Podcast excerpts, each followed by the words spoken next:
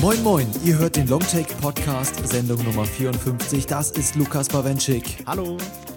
Mein Name ist Johannes und wir sprechen heute über Jason Bourne und die Identitätskrise des amerikanischen Actionkinos, nur um danach mit Collective Unconscious viel interessantere Einblicke in die Identitäten und Gedankenwelten junger amerikanischer Regisseure zu erhalten.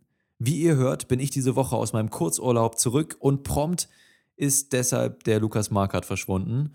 Dem hat es letzte Woche alleine mit dir wahrscheinlich so gut gefallen, dass er diese Woche mit mir gar nicht mehr so richtig wollte. Aber naja. Ja, ich ich glaube, es war doch so, wir hatten einen Geiselaustausch und müssten Lukas geben, damit wir dich wiederbekommen haben aus den Niederlanden. Ja, wobei, das ist natürlich schon ein Downgrade. Also Ja, also, ach, unprofessionelle Geiselnehmer. auf jeden naja. Fall wollte Jason Bourne dich erschießen oder so. Ich, ich glaube, so macht er das, oder? Der erschießt, glaube ich, irgendwelche Podcaster. Ja, ich habe seinen Vater beleidigt. Ja, gut, das ist. Äh ach, der hat einen Vater? Das wusste ich bis zum aktuellen Film gar nicht. Vorher dachte ich, der wäre irgendwie aus einem Reagenzglas. Ich fand aber die letzte Folge doch ganz unterhaltsam mit euch. Ich muss ja sagen, dass mir diese Zweierfolgen ganz gut gefallen. Also, das ist eine ein wenig ruhigere, intimere Gesprächsatmosphäre. Und deswegen haben mir eure Diskussionen auch sehr gut gefallen. Und es ist natürlich immer eine bessere Folge, wenn Lukas Markert mehr Sprach, äh, mehr, mehr, ähm, mehr Anteil Sprechanteil. hat. Sprechanteil. Ja. Mhm. Finde ich schön, dass dir die Folge gefallen hat. Die Folge ist auch gleich ein ziemlicher Abstieg, weil wir haben noch nicht mal äh, Rezensionen auf iTunes bekommen oder irgendwelche Mails oder Kommentare. Ey. Ja, aber dafür hattet ihr letzte Woche ja zwei vorzulesen. Ich dachte vielleicht, ihr seid so klug und splittet, splittet das auf für diese Woche, aber Ja, aber Gleich guck das mal, ganze es, Pulver es, wieder man, man ne? will die Leute ja auch nicht irgendwie dazu auffordern, sich in Sicherheit zu wiegen und zu denken, ja, die haben ja noch Kritiken und so. Die Leute sollen gern so viele Rezensionen, wie sie nur können, eben schreiben. Gut, das könnt ihr gerne tun auf iTunes oder der Plattform eurer Wahl. Allerdings ist mir momentan nur iTunes beka- bekannt, wo das irgendwie Sinn macht, Rezensionen zu schreiben. Schreibt also uns gerne auf Amazon-Rezensionen. ja. ähm, oder auf Google Podcasts, wenn die irgendwann mal mit dem Scheiß rauskommen. Aber naja. Ähm, ansonsten auch gerne Mails an feedback@longtech.de. Wir lesen das alles gerne zu Beginn der Show vor und reden dann im Intro ein wenig über eure Meinungen oder eure Denkanstöße. Wir kommen jetzt zum ersten Film. Das ist Jason Bourne, der vierte bzw. der fünfte Teil der Bourne des Bourne-Franchises, wie man sie ja heutzutage so schön sagt. Und da geht es wieder um Jason Bourne. Seine Identität ist mittlerweile einigermaßen geklärt, aber da ist noch irgendwas mit seinem Papa. Und äh, wir hören einmal den Trailer rein und melden uns dann gleich mit unserer Diskussion zurück. Bis gleich. Ich weiß, wer ich bin. Wenn wir mit Ihnen fertig sind, werden Sie nicht mehr David Webb sein.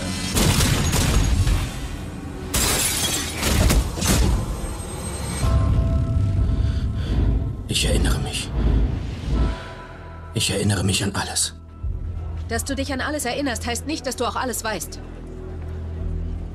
Erzähl es mir.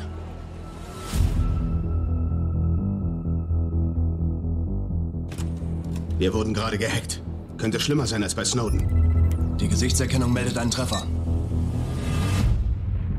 Oh mein Gott, das ist Jason Bourne. Warum taucht er jetzt wieder auf?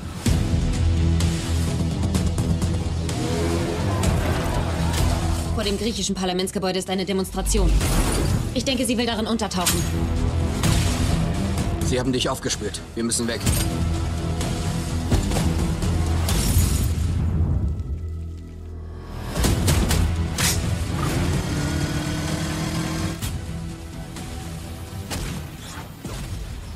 Jason Reborn. Nachdem das Bourne-Franchise nach der erfolgreichen Action-Thriller-Trilogie an dem Versuch eines Neustarts mit Jeremy Renner in der Hauptrolle scheiterte, muss es wohl das alte Dream Team aus Paul Greengrass und Matt Damon wieder richten. Doch genau wie Jason Bourne nun selbst können auch wir uns an die Vergangenheit erinnern.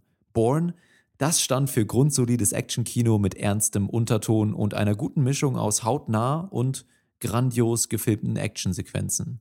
Die Reihe hatte damals drei Vorteile. Erstens den sympathischen Matt Damon, der seine Identitätskrise in der körperlichen Ambivalenz zwischen Bubenhaftigkeit und eiskaltem Killer gut zu verbinden wusste. Zweitens Paul Greengrass erfahrene Führung der Handkameras. Und drittens eine Prämisse, die mehr von Mysterium als von Erklärungen lebte und zudem einen gewissen Zeitgeist traf. Wie viel von diesen drei Aspekten, Lukas Bawenschik, ist im vierten Teil von Jason Bourne beziehungsweise im fünften Teil noch zu finden? Ich würde sagen, nicht mehr viel. Ähm, an einer Stelle sagt äh, der Charakter von äh, Tommy Lee Jones, der CIA-Chef Robert Dewey, ich habe keine Ahnung, warum Jason Bourne zurück ist, aber ich werde ihn töten oder töten lassen. Und ich muss sagen, da ging es mir ganz ähnlich wie eben Dewey, weil ich hatte auch keine Ahnung, was das hier alles sollte.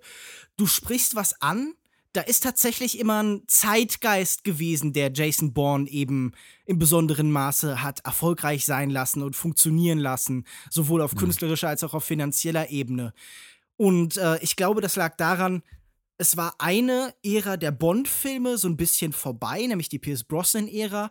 Und ähm, dass dieses comichafte, absurde, Gentleman-mäßige hat nicht mehr so funktioniert. Und dann kam Jason Bourne mit denselben Initialien, aber halt mit ein bisschen mehr Schmackes dahinter, mit ein bisschen mhm. mehr Rauheit und mit Aggressivität und mit einer neuen Form von Kämpfen und Realismus, wenn man das so nennen mhm. möchte. Und äh, man hat das dann auch gesehen, ein paar Jahre später sah James Bond tatsächlich genauso aus wie diese Filme.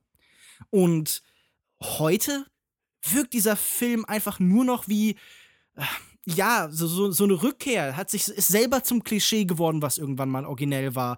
Es ist die ja. x-te Wiederholung und sogar der Film intern ist einfach auch super repetitiv. Ja, ich sehe das auch so und ähm, ich verstehe ehrlich gesagt auch nicht, wie man einem Schauspieler wie Matt Damon nicht so ein bisschen auch Raum gegeben hat. Gerade wenn man diese, diese Figur neu erfindet und zurückbringt und das ganze Jason Bourne nennt. Also wir, wir fokussieren uns jetzt auf diesen Namen. Dieser Name ist zurück.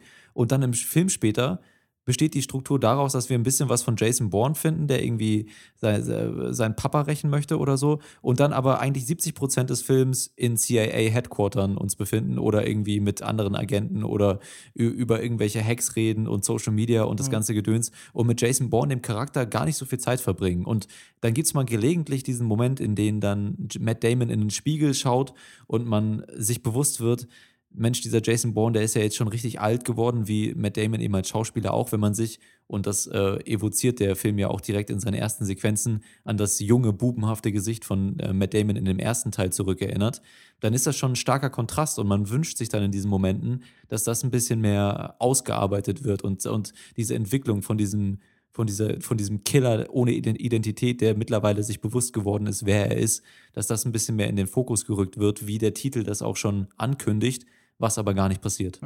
Du hast ja schon davon geredet, dass jetzt äh, die ganze Zeit so Buzzwords in den Raum geworfen werden, so Schlagwörter aus eben tatsächlich den Tageszeitungen, aus den Feuilletons, aus äh, dem Politikteil.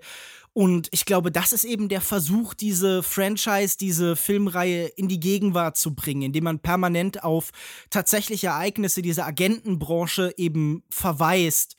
Und für mich ist, glaube ich, die zentrale Schwäche dieses Films, abgesehen von handwerklichen Problemen und so weiter, dass es so ein absurder Parallelfilm ist, der an allem, was er erzählt, so vorbeigeht. Und ich finde, ein mhm. ganz gutes und einfaches Beispiel findet man da in einer relativ frühen Sequenz in Griechenland. Da findet nämlich ein Aufstand statt. Also man, man ist irgendwie an einem der wichtigsten Plätze in Griechenland und ähm, irgendwie vermummte Gestalten kämpfen gegen die Polizei. Aber man erfährt nie, was da passiert und das ist alles nur Kulisse. Mhm. Man weiß, es geht da wohl dann vage irgendwie um den Kampf gegen den Staat. Das ist eine Antiregierungsdemonstration. Wahrscheinlich hat es was mit der Finanzkrise zu tun. Aber das ist eigentlich egal, weil man ist nur an diesem Ort, damit Jason Bond da durchlaufen kann und Leute erschießen kann.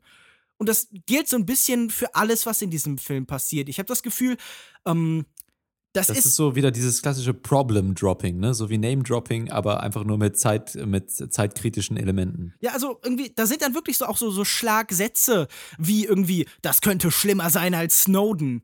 Und man genau. fragt sich die ganze Zeit, wieso denn? Also, das ist, es wird alles immer nur behauptet und in den Raum gestellt und dann macht man nichts damit. Und mhm. ich finde, man merkt an diesem Film hier etwas, das mir schon den ganzen Sommer so ein bisschen aufgefallen ist. Wir haben es aktuell mit einer ganz starken Zerlegung in Modulen beim modernen Blockbuster zu mhm, tun. Mhm, ja. Also wir sehen das an so Filmen wie, keine Ahnung, zum Beispiel Suicide Squad, Fantastic Four, Batman vs. Superman. Überall ähm, ist ein Film nicht mehr als Ganzes zu verstehen, wird auch nicht mehr so konzeptioniert, sondern während der, die Filme in Reihen etabliert werden und immer mehr, weniger Einzelstück sind, sind die Filme auch intern dann eben voller Szenen, die, äh, ja, die irgendwie merkwürdig gegenläufig komplett mhm. für sich allein stehen. Und in diesem Film siehst du wirklich, wie dieser ganze Plot, ähm, der da eben auf die Aktualität verweisen soll, nämlich um einen äh, Silicon Valley Mogul, der so ein bisschen angelehnt ist an so eine Zuckerberg-Figur, äh, der eine App entwickelt hat, mit der eben die CIA irgendwie zusammengearbeitet hat, die das mitentwickelt hat. Diese Figur wird gespielt von Riz Ahmed, heißt äh, Aaron Kalur und diese, dieser Handlungsstrang und der von Matt Damon, die spielen nie zusammen. Die haben nie was miteinander zu tun, sondern da ist so eine große Parallelität und du könntest diesen Handlungsstrang komplett rausnehmen, ohne dass sich irgendwas an dieser Geschichte tatsächlich verändert. Und ich glaube, das ist so das zentrale Problem dieses Films, dass er alles so nebenher passieren lässt, aber nichts miteinander verbindet. Das ist wirklich schon auf der Stoffebene, auf der Drehbuchebene einfach eine furchtbar vermurkste Idee, diese ganze Rückkehr zu dem Franchise, die ja eigentlich fertig erzählt war. Genau, man wusste eben nicht, für was man sich hier letztendlich äh, genau entscheiden wollte. Also ich sehe das ganz genauso wie du. Das Wort, was hier mir in den Kopf kommt, ist auch Stückwerk und halt auch nicht besonders gutes Stückwerk dabei noch. Aber äh, wenn man sich die verschiedenen Elemente an, anguckt, ja, dann gibt es diese Social Media, Snowden, äh, Digitales, irgendwie alles so, ja, dieser ganze Brei, der versucht hier wird zu thematisieren, ohne irgendwie eine Aussage zu treffen. Matt Damon als Jason Bourne, der als Person irgendwie zurückkehrt und in den und seine persönliche Geschichte ähm, wird weiter untersucht und ausgebaut und äh, der Vater wird damit ins Spiel gebracht. Und dann kommt dieser äh, Vincent Cassell, der auch eine sehr, sehr zentrale Rolle gerade gegen Ende des Films einnimmt, als der eine Gegenspieler, der eine Antagonist, so in dieser typischen äh, Vincent Cassell Bad Boy Antagonistenrolle es fehlt einfach die Kohärenz. Ich sehe das mhm. exakt so wie du. Also tatsächlich ist dieser Film in dem, was er erzählt, ja auch super repetitiv. Es ist immer der gleiche Ablauf. Wir sehen irgendwie halt eine, eine Einstellung von oben, von irgendeinem Land, von irgendeiner Stadt und dann äh, rennt da Jason Bourne zum ersten ein bisschen langsamer durch und dann schneller.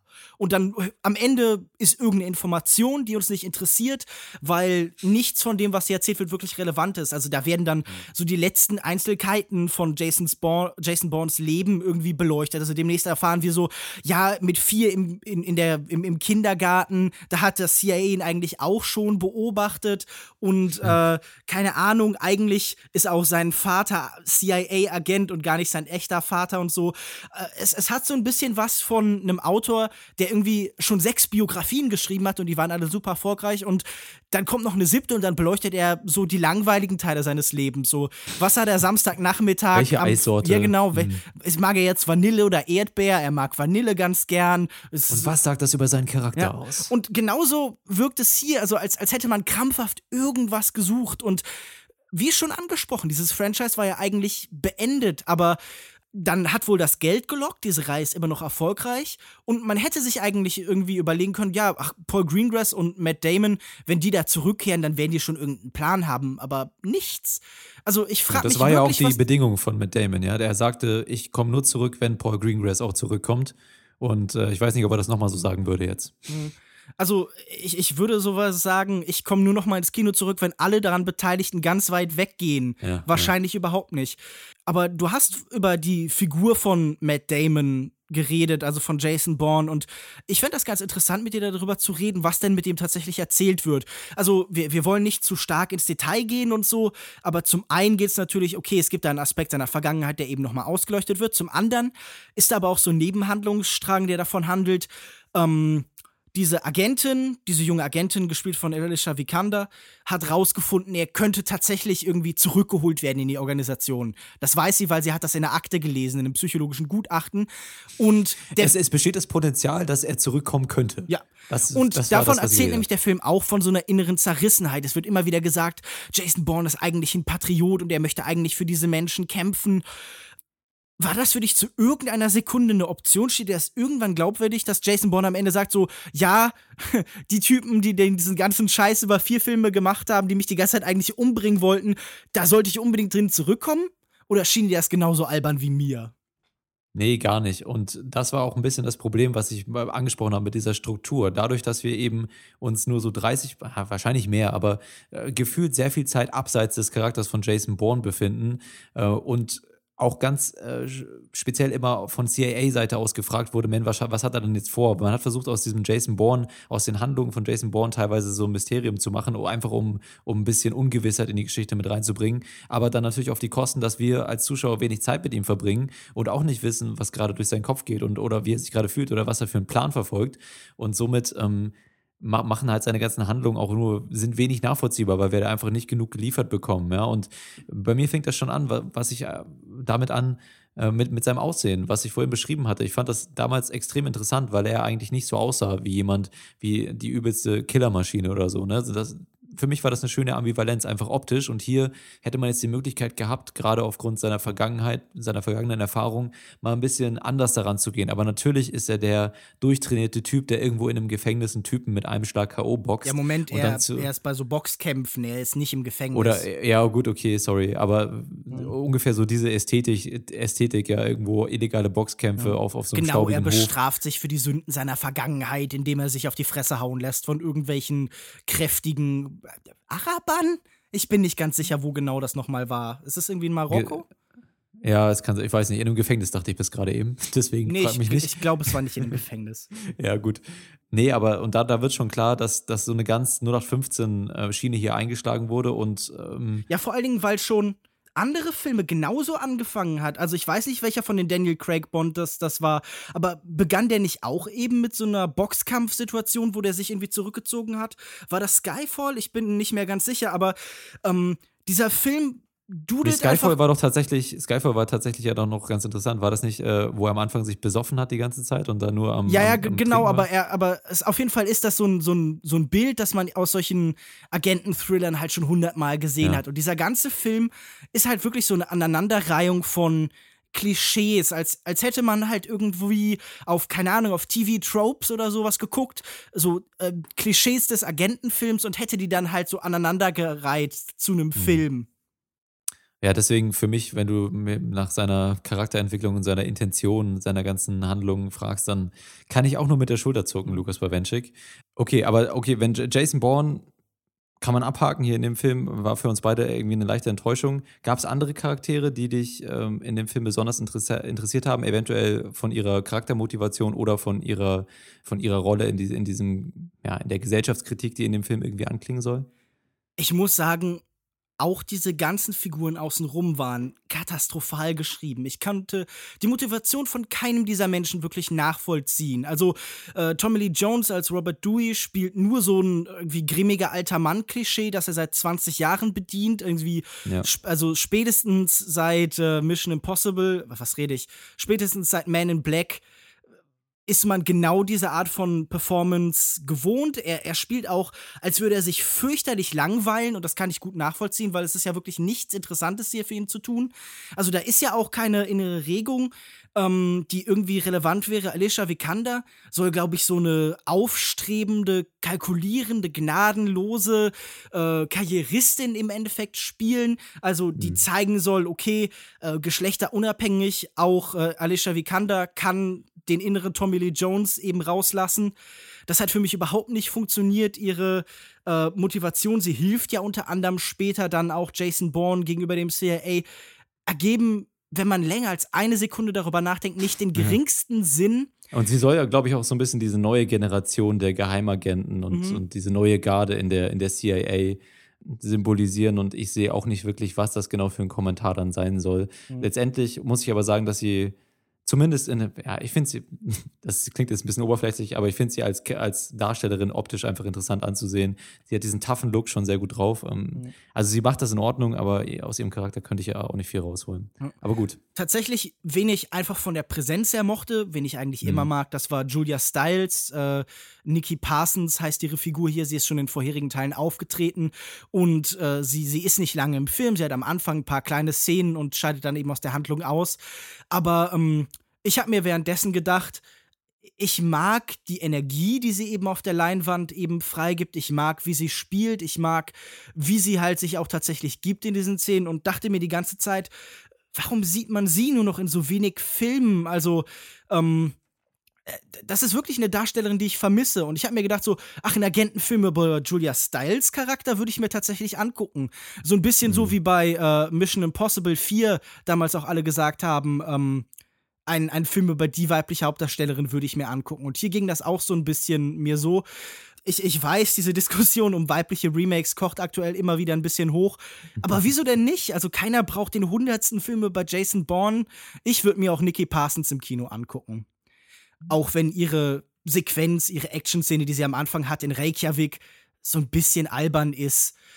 Allgemein muss ich halt sagen, die Action-Szenen dieses Films, die typische Wackelkamera- und Verfolgungsjagd-Ästhetik, die man eben von Paul Greengrass aus zwei der Bourne-Filme bisher kannte, äh, die hat hier einfach einen, einen, klassischen Effekt von verminderter Wiederkehr für mich. Ich fand, es gab mhm. zwei Set-Pieces, zwei längere Abschnitte, die mir ganz gut gefallen haben. Es gibt nämlich zum einen ähm, ja diese schon angesprochene Verfolgungsjagd in Griechenland, wo ich das Gefühl hatte, hier kommt diese Jackie Chan-Haftigkeit, die Jason Bourne schon immer hatte, nämlich so ein bisschen die Umgebung mit einfließen lassen und tatsächlich irgendwie sowas wie eine Choreografie auf die Umgebung beziehen. Das kommt hier mhm. zum Vorschein, das wird hier gut gemacht. Also dann nimmt er irgendwie einem Demonstranten halt einen Molotow-Cocktail aus der Hand und wirft den auf den Boden oder ähm, zwei mhm. Demonstranten am Wasserwerfer hauen Polizisten mit ihrem Strahl um, äh, die Jason verfolgen und so. Und das, das fand ich dann ganz nett gemacht und die ist insgesamt auch ganz interessant geschnitten. Tatsächlich gibt es dann gegen Ende des Films noch eine große Verfolgungsjagd, die ich einfach, ähm, weil sie so, so übertrieben, mhm. so überbordend ist, ganz unterhaltsam fand. Und sonst ja, gab es in der Action höchstens so einzelne Momente. Meinst ja, du, als äh, dieser Transporter der Polizei genau, durch ja. die Straßen heizt und links und rechts von sich Autos wegschleudert. Ich muss ja sagen, wie skrupellos Vincent Cassel hier in diesem Film dargestellt wird. Ich glaube, seine Figur heißt einfach nur Asset. Ähm, ist schon absurd. Also man, er, er. He doesn't give one fuck. Nee, aber wirklich, er fängt ja irgendwann auch einfach an, willkürlich Passanten mehr oder ja. weniger zu erschießen. Das war vollkommen absurd.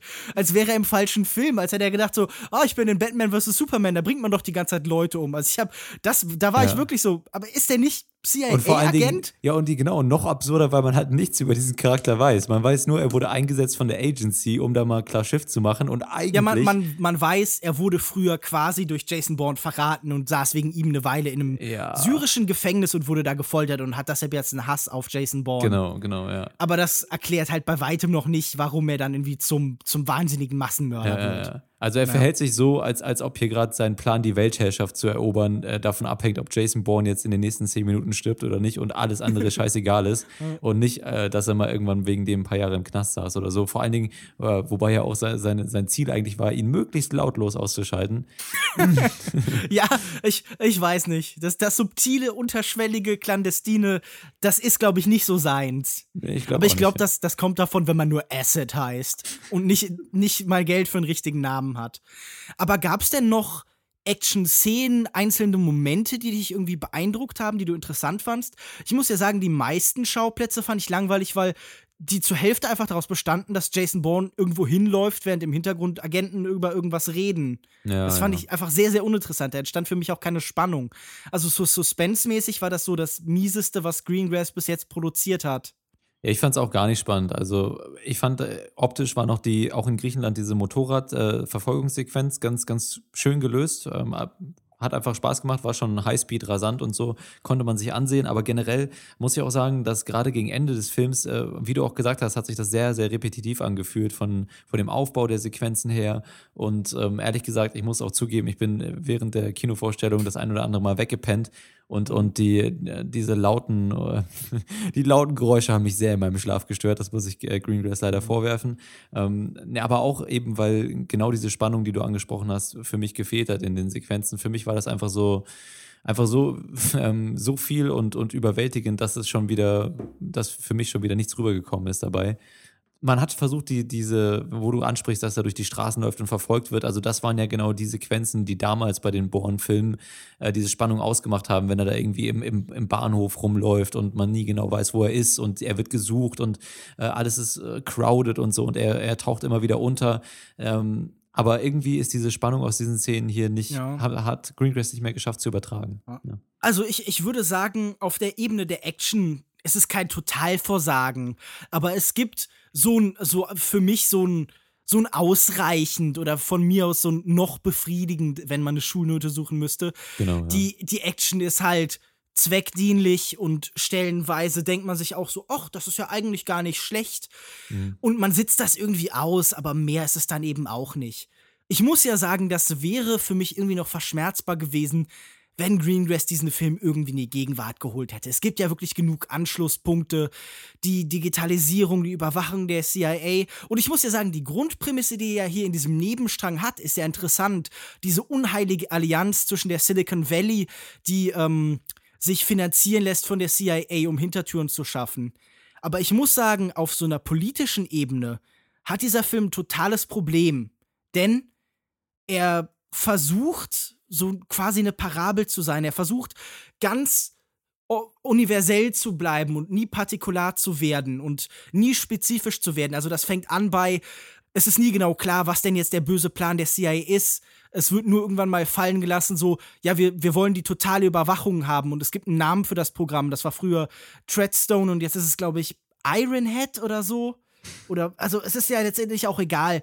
Das sind alles so belanglose MacGuffin-Wörter, die eigentlich, die halt irgendwie auch genauso Project Doomsday oder Ja, ja. der äh, Plan B heißen können. Very so. Evil Program. Ja, also das Very Evil Program besteht hier aus irgendwie Totalüberwachung.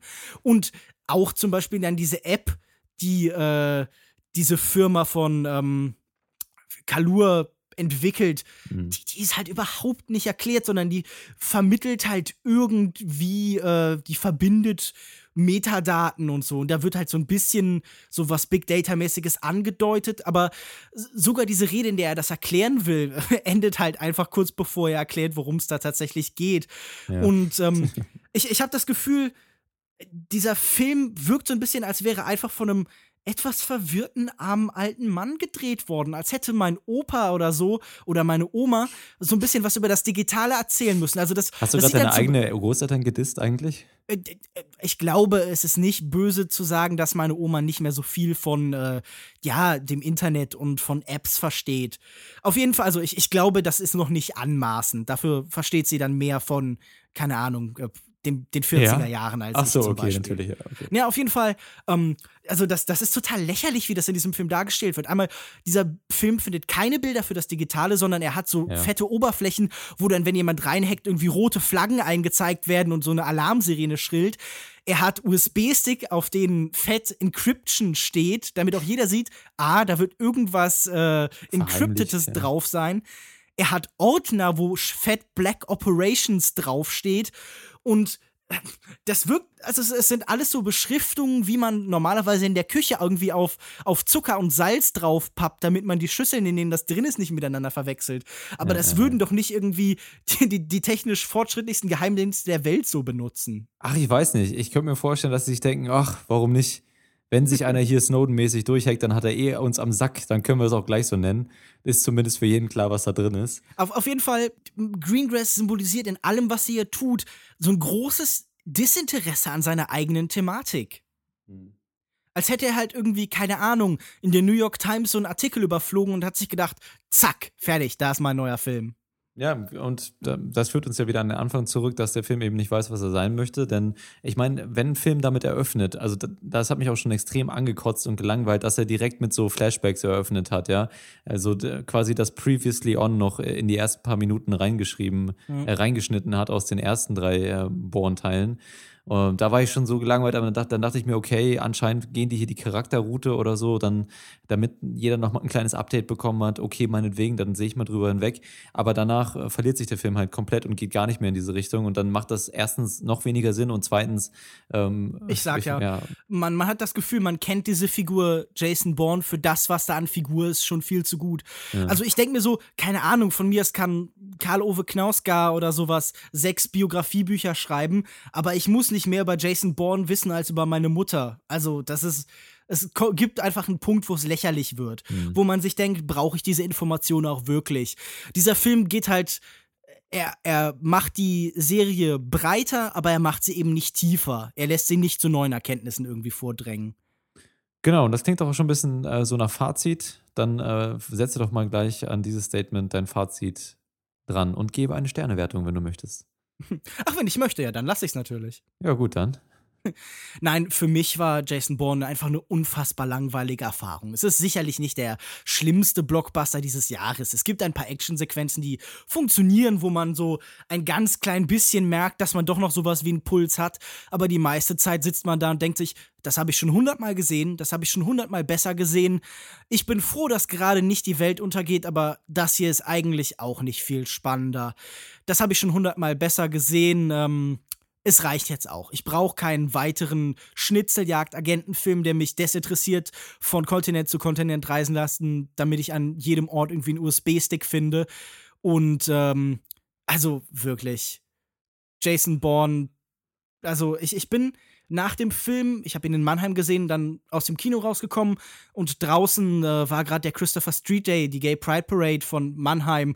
Und ich habe einfach gedacht, das ist actionreicher und interessanter als alles, was ich in diesem Film je gesehen habe. Ach so, und da ist direkt mal direkt mit eingestiegen, ne? Das Shirt vom Körper gerissen. Ja, ich, ich wollte ja nicht die Massen zu sehr erotisieren. Aber Ach ich so, muss sagen, das Mannheimer Publikum besteht, glaube ich, überwiegend auch irgendwie aus Normalos. Also die, ja. ähm, die, die, die Frequenz der Drag Queens war relativ gering immer noch größer als bei Jason Bourne und das war wahrscheinlich das größte Problem des Films. Kann man äh, übrigens für das die Gay Pride Parade in Amsterdam nicht sagen. Da liefen sehr äh, viele dieser ja, äh, netten äh, Herren in komischen Kostümen rum. fand ich, finde ich jetzt ganz lustig, ehrlich gesagt, dass wir beide den Film während des Gay Pride Tages, ich in Amsterdam und du in Mannheim gesehen haben. Mhm. Das muss, das muss irgendwie äh, zusammenhängen. Ähm, Schicksal. Naja, äh, ich, ich schließe mich auf jeden Fall deinem Fazit an und möchte doch bemitleiden, dass eigentlich Jason Bourne ähm, eine. Wen möchtest du bemitleiden? Äh, möchte ich äh, beklagen. Ich möchte beklagen, dass Jason Bourne damals so ja, nicht ja, nicht super innovativ, aber schon auch einen neuen Stil gesetzt hat für diese Art von Actionfilm, wie du es auch vorhin äh, beschrieben hast, und sich mittlerweile eben gar nicht mehr ähm, damit mit dieser Aussage und mit diesem äh, Anspruch schmücken kann. Äh, für mich ist Jason Bourne irgendwie, irgendwie so das Filmäquivalent zu einem aufgewärmten Stück Pizza von gestern zum Frühstück.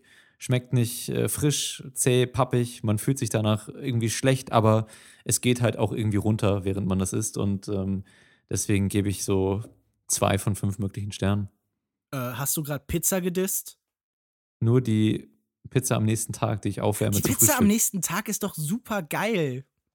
Ja, das sagt man halt, äh, ne, wenn, wenn man also, noch nicht erwachsen geworden ist. Lukas ja, vielleicht, wenn man so ein bisschen noch ein bisschen nicht, Kater hat und so hat. am nächsten Morgen. Die Pizza von gestern ist doch super. Also ich äh, würde sagen, Pizza von gestern, vier von fünf Sternen. okay. Ja, übrigens, äh, was mir gerade noch eingefallen ist, ich hatte vorhin ja äh, Alicia Vikander gelobt und was ich aber doch auch, auch wieder beklagen möchte, ist, dass diese, dass die Figur von, ja, wie hieß sie denn, von Joan Allen, die in den ersten drei Teilen, die wurde ja so ein bisschen durch, durch die jüngere Variante jetzt von Alicia Vikander äh, ersetzt. Und ich fand, dass Joan Allen eigentlich als dieser, als die, ich glaube, sie war ja damals die, die Figur im CIA, die auch versucht hat, mit Jason Bourne ein bisschen mehr zusammenzuarbeiten, während sie eigentlich gegen ihn ermittelt und ihn verfolgt. Und äh, mir hatte eigentlich, mir hatte die Figur gut gefallen und auch die Dynamik zwischen ihr und ihm. Und dass man jetzt gerade, wenn man das ganze alte Gepäck wieder an den Start holt, sie dann da hinten runterfallen lässt und dafür äh, mit einer jungen, aufstrebenden Schauspielerin ersetzt, fand ich dann schade. Also auch hier geht man halt wieder äh, einen Mischweg, der dann eben nicht so gut funktioniert. Naja. Ich, mir ist gerade nur ein doofer Witz eingefallen, nämlich wie heißt die niederländische Version von Alicia Vikander? Antje Frikandel ist Brüller und damit können wir gerne auch den Abschnitt dann hier beenden. Ja, ich muss sagen, dass Jason Bourne mich äh, des, des Öfteren in den Schlaf gelullt hat und äh, das bringt uns ganz gut zu unserem nächsten Film. Der heißt nämlich Collective Unconscious, ist umsonst, das heißt, ihr könnt ihn umsonst im Internet schauen. Ist ein Episodenfilm oder ein Omnibusfilm. Ich habe diesen Begriff sehr lange nicht mehr gehört. Den habe ich äh, im Vorlauf zu der Sendung hier gel gelesen und der hat mir sehr gut gefallen. Ein Omnibusfilm, der 77 äh, Minuten lang ist und fünf Kurzfilme vereint, die alle auf den Träumen ihrer Regisseure basieren. Wir hören einmal in den Trailer, wenn wir denn dazu einen Trailer haben. Wir haben dazu einen Trailer, ne? Ja, es gibt einen Trailer. Es gibt einen Trailer. Und danach melden wir uns aus der Traumwelt zurück. Bis gleich.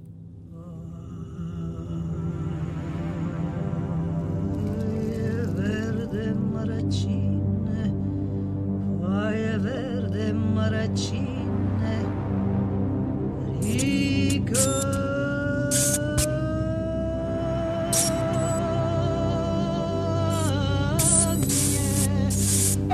Oh, yeah.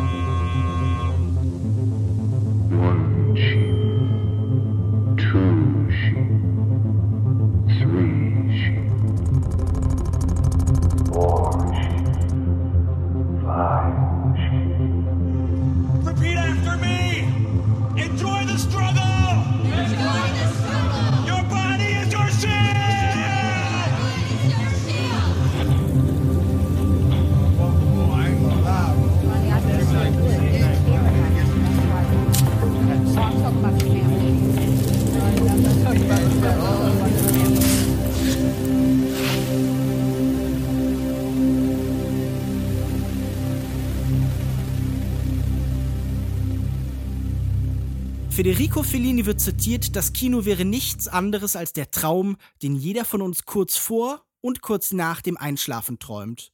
Schon oft wurde auf die träumerische Qualität des Films verwiesen. Darum ist Collective Unconscious wohl nur konsequent.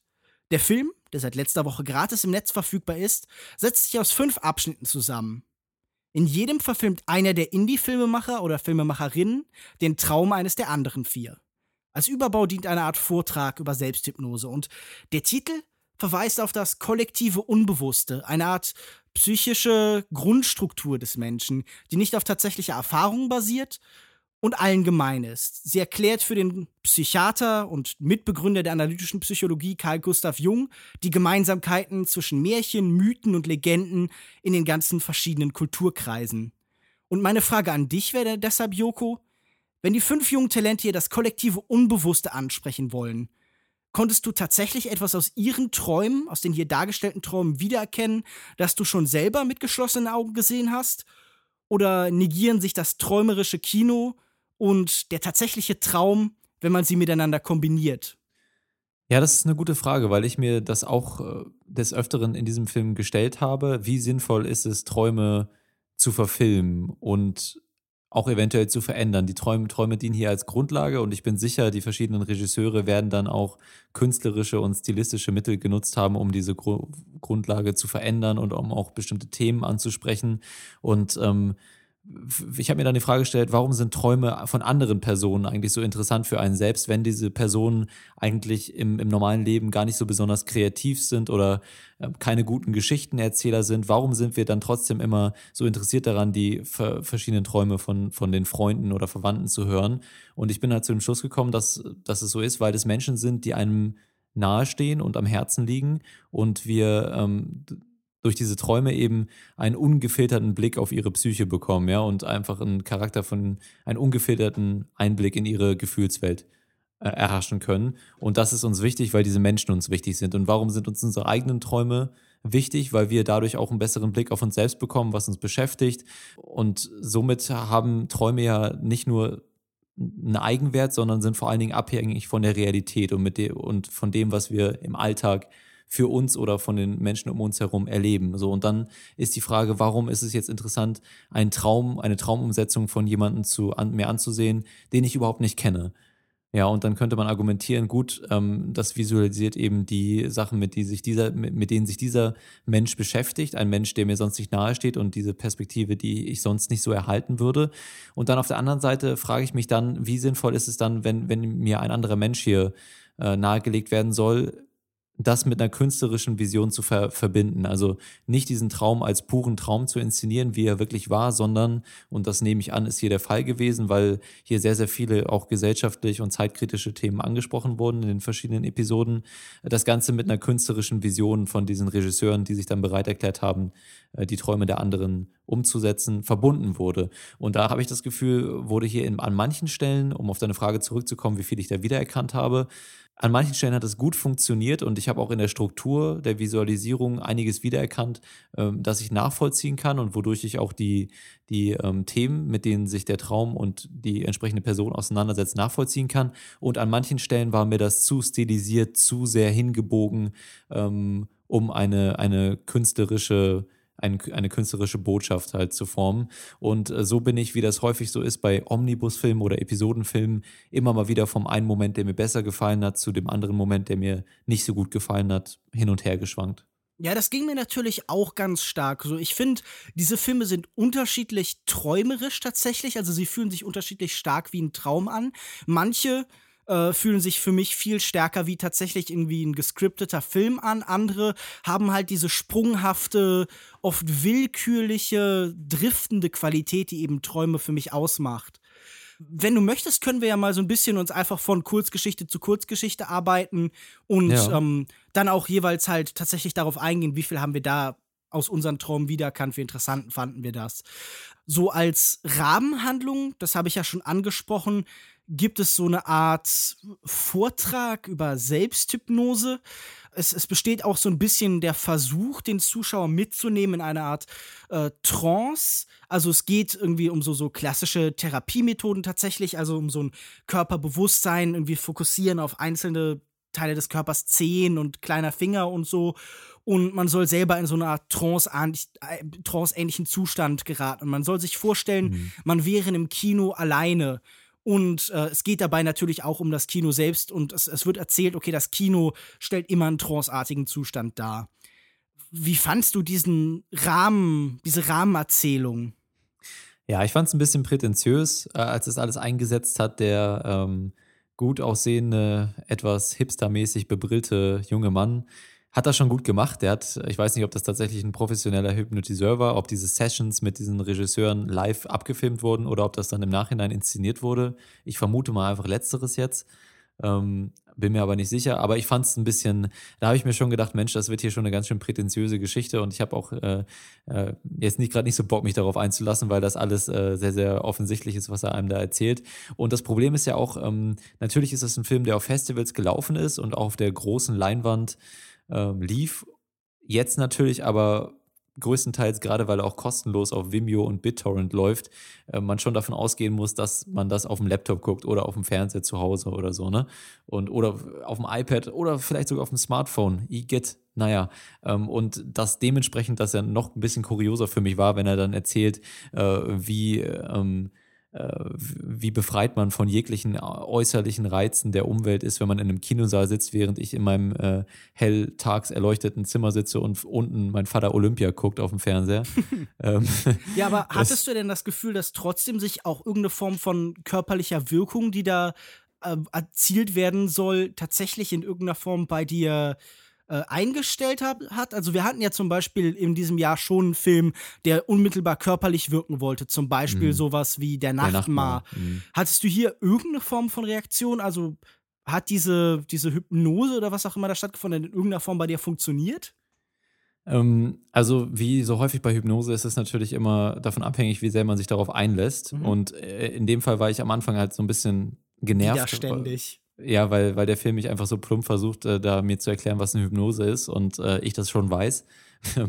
und diese Parallele so ganz offensichtlich äh, schafft zum, zum Thema Kino, ähm, was man halt auch ohne Worte einfach man hätte einfach direkt in die Filme einleiten können, seien wir ehrlich. Ähm, ja, ich, und ich muss dementsprechend habe ich mich nicht so wirklich darauf eingelassen. Wie war das bei dir? Das einzig interessante visuelle Element an dieser Rahmenerzählung fand ich, dass hier mit Doppelbelichtung gearbeitet mhm. wurde und dann überlagerten sich diese Menschen und es ging natürlich darum zu erzählen, okay, hier ist halt ein kollektives Bewusstsein. Diese Menschen teilen sich eine visuelle Präsenz auf dem Bildschirm und sie teilen auch ihm ihre Gedanken. Aber, Aber hast würde, du körperlichen Effekt? Nee, ne? Äh, so im, ja, das kann ich jetzt nicht sagen, nicht spürbar. Aber ich habe mhm. natürlich versucht, mich darauf einzulassen und wenn jemand von Entspannung redet und irgendwie entspannt äh, von seiner Stimme, er ist so ein bisschen entspannt und so ein bisschen, also ich konnte mich gut auf diesen Film einlassen. Aber ich würde sagen, kommen wir doch zur ersten Kurzgeschichte, Black Soil Green Grass. Ähm, Regie führt Daniel Patrick Carboni und geträumt wurde das Ganze von Lauren Wolkenstein. Das finde ich übrigens schön. Dreamt by steht dann auch immer in den Credits. Ja, stimmt. Das, ist schön, ja. äh, so, eine, so ein Creditpunkt, den man noch nicht so oft gesehen hat. Äh, gar nicht so leicht zusammenzufassen. Es ist die Geschichte von einem Mann, der irgendwo in einem Haus lebt. Und ähm, es gibt da so Funktürme in seiner Gegend und die projizieren und verkünden übers Land ganz laut so ein scharfe Zählen.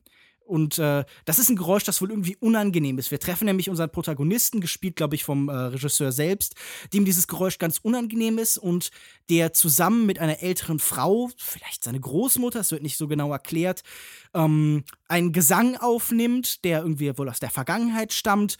Und ähm, er macht sich denn daran, dieses Laute, alles Übertönende eben zu ersetzen durch diese, diesen Ausdruck von Persönlichkeit. Wie hat denn dir diese Kurzgeschichte gefallen? Äh, für mich war das eine der besten, äh, eine meiner äh, Favoriten hier in dem Film. Also können wir ja meinetwegen auch immer gerne dazu sagen. Die hat mir sehr gut gefallen, weil das eine, für mich tatsächlich eine der schlichteren ähm, und ja, ich muss auch sagen, irgendwie eine der, der üblicheren Kurzgeschichten war. Also gerade vom visuellen her haben wir hier eine relativ klassische Herangehensweise. Wir haben das Ganze ist in Schwarz-Weiß mit einigen sehr, sehr schönen Aufnahmen und kontrastreichen Aufnahmen zwischendrin. Aber generell gerade für einen Traum schon sehr strukturiert und ähm, visuell äh, nicht sehr wagemutig. Aber mir hat es trotzdem gut gefallen, die ganze Atmosphäre, die geschaffen wurde, durchaus so ein dystopisches, äh, postapokalyptisches Feeling. Ähm, zusammen mit so ein bisschen, ja, ich habe mich einfach erinnert gefühlt an das äh, Spiel Firewatch jetzt aus dem Weil es da Jahr, auch so einen Hochsitz gab. Genau, und auch so die, ungefähr diese, die, die Landschaft, ja. Und ähm, für mich äh, war das eine schöne Geschichte, weil sie eben simpel zu analysieren war. Es ging also erstmal war das, war das eine coole Prämisse mit diesem Schäfchenzählen und dass diese Leute das nicht hören können und einfach so eine, so eine, kon eine konstante Beschallung da ist, was auch dann gleich inhaltlich sehr, sehr gut zu interpretieren war, halt eben als Metapher für die heutige Medienwelt und dass man hier im Prinzip immer nur denselben Einheitsbrei immer wieder und immer wieder und immer wieder mhm. von 0 bis 100 aufgezählt bekommt und äh, vorgesetzt bekommt und dass man eigentlich auch was Schönes und dass man dadurch verrückt wird, ja. Und ähm, die Lösung ist, etwas kulturell, vielleicht etwas Wertvolleres sich anzuhören, was einen inspiriert. Ich, ich würde ja? nicht sagen was Wertvolleres, sondern vielleicht was Eigeneres. Also mir schien doch ja, hier irgendwie am ersten so ein, mhm. genau, so ein Konflikt zwischen Individualkultur und Massenkultur zu sein. Jemand, der halt einen Ausdruck von einem persönlichen Gefühl sucht und versucht damit eben anzukämpfen gegen das Vorherrschende, gegen das Allgemeine. Genau, ja. Und ähm, dagegen aufbegehrt, ja. Ja, also ich, ich, wie gesagt, diese dystopische, diesen, diesen dystopischen Verweis kann ich verstehen. Ich musste so ein bisschen, weil irgendwie die Boxen dann draußen stehen und wie man halt diese, die Regeln dieser Welt so langsam verstehen lernt, an, an, äh, an Shane Carruth denken mhm, und, mhm. und an Upstream Color. Ich glaube, da gibt es ja auch so eine Szene, wo man Boxen, wo Boxen nach draußen gestellt werden, um einen Effekt zu erzielen. Und ja. daran musste ich so ein bisschen denken. Und tatsächlich muss ich auch sagen, ähm, dieser Film, diese Kurzgeschichte war sehr zugänglich. Ich fand sie ganz nett gemacht. Ich fand sie jetzt, wie gesagt, in der Form nicht besonders aufregend. Visuell, ja, man, man merkte schon, dass das Schwarz da, Weiß da ist, um dem Ganzen etwas künstlerischen Anspruch zu geben. Aber ähm, im Großen und Ganzen fand ich das gar nicht schlecht. Das war ein guter Einstieg für mich. Ja, und wird dich wahrscheinlich auch nicht überraschen, dass das einer meiner Favoriten war, weil es einfach eine runde Geschichte ist. Es ist ein runder Kurzfilm, der eine Thematik behandelt und ähm, in einem schönen Bogen beschreibt und visuell und audiovisuell, muss man ja sagen, auch gut umsetzt. Und ähm, auch von den schauspielerischen Leistungen her, das schwankt nämlich äh, durch, über den Film hinweg auch ein bisschen, gerade auch, weil einige der Regisseure selber mitspielen, wo ich nicht weiß, inwieweit das wirklich auch gute Schauspieler sind, ähm, fand ich hier grundsolide den, den äh, Herrn und die ältere Dame, die natürlich nicht ganz so viel zu tun hatte, aber ähm, also für mich ein richtig solider Kurzfilm, ja. Ja, muss ich auch sagen, hat mir ganz gut gefallen. Der zweite Kurzfilm stammt von der wahrscheinlich bekanntesten Regisseurin aus dieser Fünferriege von Josephine Decker, die äh, schon, schon zwei Filme gemacht hat, die man vielleicht können, können, äh, kennen könnte. Ähm, ich glaube, wie heißt der eine? Lovely and Amazing, wenn ich das richtig in Erinnerung habe, der auch 2014 so ein, ein kleiner Festival-Indie-Darling war. Auf jeden mhm. Fall heißt ihre Geschichte äh, also gedreht von Josephine Decker, geträumt von Lily Baldwin, äh, First Day Out. Ja, sie, sie hat Interviewaufnahmen, also wir haben hier so eine Hybridform aus Dokumentarfilm und äh, so einer filmischen Visualisierung. Sie hat Interviewaufnahmen von Gefangenen, die äh, gerade aus dem Gefängnis kamen, genommen. Also ich glaube halt Leute aus ähm, ja, schwierigen Gebieten und die erzählen eben von ihren Problemen, zurück in die Gesellschaft zu kommen. Und dazu äh, gibt es so eine, ähm, eine Abfolge von relativ lose verwobenen Sequenzen, die für mich am ehesten so was Musikvideohaftes hat. Also es geht hier viel, gibt hier viele Tänzer, es hat was von so modernem Ballett, modernem Tanztheater. Performance Art, ja. Genau, ja, sicherlich auch irgendwie so Verweise auf Performance Art.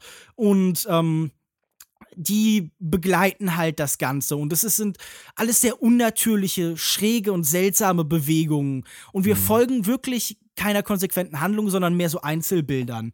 Äh, wenn du jetzt gerade den ersten Abschnitt gelobt hast, dann ja. kann ich doch davon ausgehen, dass dieser zweite dir hier deutlich weniger gefallen hat, oder? Äh, au contraire, mon frère äh, nee, hat mir das tatsächlich, ich, ich sag's einfach mal vorweg, für, für mich haben die Filme so kontinuierlich abgenommen von, von äh, wie sehr sie mir gefallen haben. Ähm, der hat mir nämlich auch ab zweitbesten oder auch sehr, ich will es gar nicht jetzt irgendwie äh, irgendeine Reihenfolge bringen, aber können wir vielleicht am Schluss mal machen, aber äh, mir hat der auch sehr gut gefallen, weil natürlich ganz anders als der erste eine, eine ganz andere Struktur gewählt wurde, aber mir hat das sehr gut gefallen, weil das auch mehr in die Traumrichtung ging. Also da konnte man richtig mhm. ähm, dieses Abgehackte, dieses Sprunghafte von Träumen wurde hier sehr gut verdeutlicht und auch die, der Fokus auf so ganz ähm, ja, auf, auf Dinge, die man, auf die man in der realen Welt den Fokus nicht so extrem legen würde, wie das in Träumen manchmal auch der Fall ist. Und gerade diese, wenn dann mit der, ich weiß gar nicht, ob es tatsächlich nur im Schauspiel rübergebracht wurde oder auch, ähm, ob da in der Post dann auch was mitgemacht wurde, was äh, Zeitlupe oder Zeitraffer oder Zurückspulen etc. Das habe ich mich auch die ganze Zeit gefragt, weil diese Bewegung halt wirklich, also die haben ja so eine äh, Tänzertruppe dafür engagiert, die werden irgendwie am Ende auch nochmal separiert mhm. ähm, betont, die haben ja in mehreren dieser Kurzgeschichten mitgespielt, aber gerade hier fand ich deren Bewegung einfach sehr spektakulär, weil es so, ja. so fremdartig war. Aber das, ja, genau, das ist eben das Interessante, so wie vielleicht, wenn, wenn wir gerade in einem Podcast sind, der äh, äh, auditiv rüberkommt, wenn man ein Wort zehnmal hintereinander sagt und es auf einmal komisch klingt. Und wenn hier also eine Bewegung, die eigentlich ganz natürlich ist, wie ein Telefon äh, ans Ohr heben und dann überrascht irgendwie ähm, dreinblicken, ähm, wenn man das irgendwie so zehnmal hintereinander sieht, wenn das immer wieder wiederholt wird, dann bekommt das so was ganz Unnatürliches und man setzt sich mit dieser Bewegung und dem, der Bedeutung dieses Moments für diesen Menschen ganz anders auseinander. Und äh, ja, das hat mir sehr gut gefallen und tatsächlich auch so das, ähm, die Essenz von, von meinen Träumen auch verkörpert, weil ja, oder ist wahrscheinlich bei vielen Menschen so, dass eben ganz komische Details in, immer im Vordergrund von ihren Träumen stehen. Ich, ich muss ja, ja sagen, ich finde das interessant, was du sagst mit der Wiederholung, weil ich hatte tatsächlich das Gefühl, diese Menschen sind stellenweise so GIFs oder Loops oder so. Und ähm, das wäre für mich nochmal ein Bezug. So, für mich hatte dieses Ganze, obwohl da kein Hip-Hop gelaufen ist, so, so total stark so ein Vibe von Hip-Hop einfach. Also ich hatte die ganze Zeit ja. das Gefühl, diese Menschen sind im permanenten Zustand chopped and screwed zu sein und Remixes und äh, wenn das jetzt äh, ich, ich finde, dieser Abschnitt hätte sich sehr organisch zum Beispiel in äh, Beyoncés, diesen Film, dieses Jahr rausgekommenen Film Lemonade eingefügt, den ja, ich ganz okay. großartig fand. Oder es hätte so ein, eines von diesen neueren Kanye West Videos sehen kann, sein können, die halt so ein bisschen ähm, nach so ästhetischen Grenzgängen sich sehen. So also inhaltlich muss ich einfach sagen, ich finde, er hat sehr gut dieses Gefühl vermittelt, auf einmal in eine Welt zurückzukommen, die viel zu schnell funktioniert, gerade als wir da an diesem letzten Abschnitt im Grünen sind, in diesem Park vielleicht und die Menschen so hektisch durcheinander laufen und so. Ich konnte wirklich die Hektik nachvollziehen, dieser Menschen zurückgekehrt sein, zu sein aus dem Gefängnis in eine Welt ohne Struktur und ohne Ordnung und ohne Gefangenschaft. Das ist so wirklich das überbordende Chaotische der Freiheit, ja, das da auf genau, einmal sie ja. einprasselt. Ah, genau, du hast genau das gerade verbalisiert, was mir auch durch den Kopf geschossen ist und für mich auch hier wieder ähm, hat so gut funktioniert, weil es ein simpler Gedanke war. Hier wurde wirklich ein Eindruck, einfach von, ein gemeinsamer Eindruck von verschiedenen Menschen genommen und dann immer in auch schönen Kamerafahrten. Also ich weiß nicht, ob das wirklich so richtig als Tracking-Shot gilt, aber auf jeden Fall in so einzelnen, vielleicht auch später zusammengeführten Kamerafahrten dann immer die Perspektive aus den, äh, aus der Sicht der Geschichtenerzähler, die im Hintergrund ähm, äh, eben, ich glaube, in so einer Therapiesession oder so ihre Erfahrungen mit der Zeit nach dem Gefängnis in einer neuen Welt beschreiben. Und äh, das ist einfach sehr gut zusammengekommen. Und ich weiß nicht, ob das wirklich so ähm, die Schnelligkeit der, der neuen Gesellschaft oder einfach, einfach simpel die Andersartigkeit dieser neuen Gesellschaft, die sie, mit der sie jetzt konfrontiert werden, darstellen soll. Und auch in den Kostümen, die dann gewählt wurden, das war einfach ein sehr, sehr ähm, inspirierender und interessanter Look, den der Film ja, hatte. Ich, ich muss ja sagen, diese Masken fand ich stellenweise nicht ganz so gelungen. Das wirkte für mich tatsächlich. Ähm, man hat ja immer dieses Klischeebild des, des Abschlussfilms, des Studentenfilms, des bemühten ja, Kunstfilms mhm. im Kopf. Und das habe ich da so ein, zweimal gehabt. Also ich finde den tatsächlich auch gut, diesen Kurzfilm. Aber ich habe an manchen Stellen so gedacht, so, ähm, das ist jetzt einfach, da, da scheint mir keine tatsächliche Logik hinter zu sein oder also nicht mal eine Traumlogik, sondern ja. das wirkte so, als wäre das halt das, was gerade rumlag, was man noch irgendwie in der Garage hatte oder so. Ja, vielleicht. Also manchmal hatte das auch einen Charme für mich. Also ich würde dir zum Beispiel zustimmen, bei diesen weißen Masken, dieses Tänzerteam aus den fünf Leuten mit den weißen Masken, das so ein bisschen mir zu sehr Musikvideo-mäßig amateurhaft rübergekommen ist. Aber dann gab es so später so ganz skurriler Moment, wo ein schwarzer, äh, ja, ein schwarzer junger Kerl, der sich als alte äh, ja, Oma mit Bart, mit einem Bart, aber trotzdem mit Bart, Bart auch mit grauem Haar und grauem Bart, aber in einem alt, als, als es war ganz, ganz kurios, ganz grotesk. Mhm. Und da ist schon einiges auch im Kopf geblieben an den Bildern. Also insgesamt ähm, schöner Film und auch hier wieder für mich so erfolgreich, weil er nicht zu viel versucht. Ja. Dann würde ich sagen, kommen wir doch als nächstes zur wahrscheinlich zugänglichsten der Geschichten, nämlich Beamus It'll End in Tears. Äh, Regie führt Lauren Wolkenstein geträumt hat das Ganze Francis Bodomo. Und ähm, ich glaube, das ist tatsächlich der Film, der am ehesten als Langfilm irgendwie in Sundance laufen könnte, der halt so ein bisschen weird ist, aber doch eine relativ klassische Geschichte erzählt. Äh, wir, wir sehen halt einen Außenseiter an der St. Helens High School, und der leidet ganz furchtbar unter seinem absurd motivierten und immer mit so Schlagworten Mind over Matter und sowas um sich werfenden Sportlehrer Beames, der sie auf den Ernstfall vorbereiten will, denn ihre Gemeinde, ihre Schule wird permanent von Vulkanausbrüchen bedroht. Und wir sehen dann halt quasi, wie unser Highschool-Student zuerst nicht in die Gruppe passt, aber dann, als die Katastrophe ausbricht, ähm, doch Anführerqualitäten beweist. Ja, genau. Ich hatte ja gerade schon angedeutet, dass für mich die Qualität der Filme so nach und nach abgenommen hat. Deswegen, der hier hat mir auch noch gut gefallen. Ich fand den lustig. Ich fand den an einigen Stellen schauspielerisch von Beamis. Ja, also der war schon gut und der war auch lustig. In einigen Momenten richtig das Highlight auch, aber in anderen Momenten für mich ein bisschen zu, zu over the top. Mm, und mir hat der Film als, als Parabel einfach für die Schulzeit ganz gut gefallen, dass mhm. eben so hinterfragt wird. Also es geht um Autorität und die Identität des Lehrers und des Schülers in dem Fall. Äh, und da wird eben so ein bisschen gegenübergestellt, was einem dabei gebracht wird und äh, wie viel man dann im echten Leben tatsächlich braucht oder beziehungsweise ähm, inwieweit da man einfach seine eigene Persönlichkeit entwickeln muss und nicht auf das hören soll, ja, was einem ja, da gepredigt wird. Ja. Dieses Thema Identität ist ja auch ein ganz wichtiges Thema, weil am Anfang gibt es ja eine kurze Diskussion, ähm, diese dieser Protagonist, gespielt von Owen Campbell oder Protagonistin, ähm, ist genderqueer und es ist nicht genau klar, welchem Geschlecht er sich zugehörig gefühlt. Mhm. Und er, er passt eben in dieses System nicht rein, er sitzt zwischen den Stühlen und er wird halt als ein Problem, als ein Störfaktor wahrgenommen. Und ja. ich glaube, dieses Gefühl in der Highschool nicht dazuzugehören oder halt noch keine klare Identität zu haben, das ist halt eben ein universelles Thema für jeden, der irgendwie Teenager ist. Und ich glaube, ja. dieses Thema Schule das hört man ja oft, bleibt Leuten lang im Leben in den Träumen erhalten. Also man hört immer wieder, dass Leute sagen, denken, oh, sie, sie wachen auf oder haben einen Traum, sie müssten morgen einen Vortrag halten oder sie haben nicht für die Klausur gelernt und so. Wie gesagt, ich glaube, deshalb ist das auch der zugänglichste Film, weil der so ein offensichtliches Thema hat. Mir hat äh, Beamis, hier gespielt von Will, Blom Will Blomker, auch sehr gut gefallen. Ich mochte das und es war halt, wie du schon sagst, eine ne sehr leicht überzogene Rolle. Also man kennt diesen Darsteller zum ja. Beispiel aus so Serien wie ähm, The Blacklist oder so. Ähm, jetzt kein ganz großer, aber auch kein winziger Darsteller, sondern halt so jemand, der Charakterrollen spielt. Und ich mochte ihn. Ich fand diesen ganzen Film eben unterhaltsam, aber wie schon gesagt, letztendlich war er mir tatsächlich zu konventionell. Ich mag diese Idee mit dem, mit dem Vulkan mhm. als so die absurd größte Bedrohung, die so einer lächerlichen kleinen Highschool drohen kann. Ja. Also, nämlich diese, das ist, glaube ich, ein Ausdruck von diesem Gefühl als Teenager, dass die eigenen Probleme das Wichtigste der Welt sind und alle anderen außenrum eigentlich nur so Nebenfiguren im eigenen Leben sind. Aber ich fand auch die Auflösung und die Konsequenzen, die aus dem Ganzen sich ergeben hat, in der dann halt so ein Rollenwechsel stattfindet, in der diese ganzen genau. Phrasen und, und, und Fitness, Körperideologien, die eben Beamis da verkündet, beiseite gewischt werden, so ein genau, bisschen es wird zu ja auch einfach. Eingeleitet. Es wird ja auch diese Eskalation wird ja auch eingeleitet mit den Worten This is not a drill. Ne? Und mhm. da das, also ich fand's, das fand schon pass, ich fand's passend. Bei ihm persönlich, beim Schauspieler, fand ich, er war in manchen Momenten so eine schlechte Kopie von solchen Sachen wie Stromberg, The Office, Ricky mhm. Gervais, ja. Äh, da war es zu sehr in diese Richtung gewollt, so gerade diese erste Konversation da am Schreibtisch.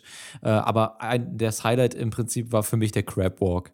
Also das ja, war diese ganze Choreografie. Es gibt da ja so eine ganz lange Plansequenz. Das ist eine Kameraeinstellung, wo sie immer wieder auf neue Art und Weise turnen und das endet halt dann mit diesem wundervollen Crabwalk, also so ein, so ein Laufen auf Armen und Beinen mit dem Oberkörper nach oben.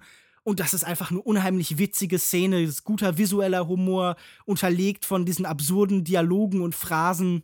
Hm. Und wenn, wenn er dann einsteigt in, in diesen Crabwalk, wie er sich da körperlich, wie er das körperlich spielt, das ist ja. einfach sehr gut. Äh, ja, das hat mir echt auch gut gefallen. Also äh, wohl der lustigste Film hier in der Reihe mhm. und ähm, ja, solide. Ja, und ich, ich muss auch sagen, die äh, Regisseurin Lauren Wolkenstein hat auch noch äh, andere Kurzfilme gemacht, Cigarette Candy, Social Butterfly. Die äh, es, glaube ich, alle gratis im Internet und die sind ganz lustig, wenn man halt irgendwie Lust hat auf einen netten Kurzfilm, wird man mit allen von denen nicht schlecht unterhalten und findet mhm. da ganz interessante Ansätze. Kommen wir zum vierten Kurzfilm. Everybody Dies von Francis Bodomo, geträumt von Josephine Decker. Die Geschichte ist eigentlich schnell erzählt. In äh, Video-VHS-Ästhetik sehen wir so eine Art äh, Spielshow aus den 80er Jahren mit dem Namen Everybody Dies. Unsere Hauptfigur ist Gripper Reaper, die diese Show moderiert. Sie ist quasi äh, der personifizi äh, personifizierte Tod, aber ähm, während normalerweise der Tod ein äh, Skelett ist, ist sie schwarz. Und dieser Film thematisiert auch eben die Gewalt gegen Schwarze in Amerika. Ähm, immer wieder tauchen bei ihr schwarze Kinder auf, es, die, die gerade frisch gestorben sind. Es wird gesagt, ja, Pech gehabt, das hat man davon, wenn man halt mit einer Spielzeugpistole hinausläuft. Es ist so eine ähm, absurde Spielshow-Version vielleicht sehr sketchhaft, also es könnte auch irgendwie ein sehr düsterer SNL oder Comedy Central oder Adult Swim Sketch sein. Mhm. Und du sagst, äh, die haben die Sketche zunehmend, äh, die, die Abschnitte zunehmend wenig gefallen. Dann fandst du ja. diesen hier schon nicht mehr so gut. Genau, ja, also ich fand die Idee an sich ganz gut mit dieser, mit dieser Spielshow und auch die Schauspielerin hier im Mittelpunkt fand ich klasse. Aber mir war hier zu viel Agenda drin. Und da kommen wir vielleicht an den Punkt, wo wir mal drüber reden müssen, inwieweit man ähm, hier eigentlich weiß, dass das Träume sind, die von jemandem geträumt wurden. Weil für mich war das hier mit Sicherheit kein Traum, der wirklich so geträumt wurde, sondern hier wurde ganz viel äh, im Nachhinein umgeschrieben und verändert, um das eben auf diese politische und gesellschafts gesellschaftliche Metapher ähm, anzupassen. Ich meine, der Film geht nicht davon aus, dass man weiß, dass das die Träume sind. Er redet von einer von einer Experience, die man haben soll, die man unterbewusst wahrnehmen soll. Aber auch das finde ich dann nicht in diesem Kontext nicht passend, weil das, das hier natürlich grotesk ist in gewisser Weise, wie das inszeniert wird mit dieser Spielshow und den Kindern. Und das hat eine, ja, das hat so was soapig Traumhaftes, wenn man, wenn man irgendwie sich an King of Queens zurückerinnert, wenn Duck vorm Fernseher einschläft und eine alte Spielshow sich dann plötzlich in der alten Spielshow wiederfindet, ja, in Schwarz-Weiß oder so, oder in einer alt älteren Soap im Fernsehen, dann hat das irgendwie was von dieser Traumästhetik, Ästhetik, aber nicht irgendwie was von einer, ähm, von einer traumhaften Erfahrung. Für mich, also für mich war es zu viel Agenda hier in dem Film ich muss ja sagen, ich finde das absolut legitim, nur so dir das Grundszenario des ursprünglichen Traums zu nehmen. Ja, ich denke auch, hier wurde mehr von dem ursprünglichen Traum abgewandelt.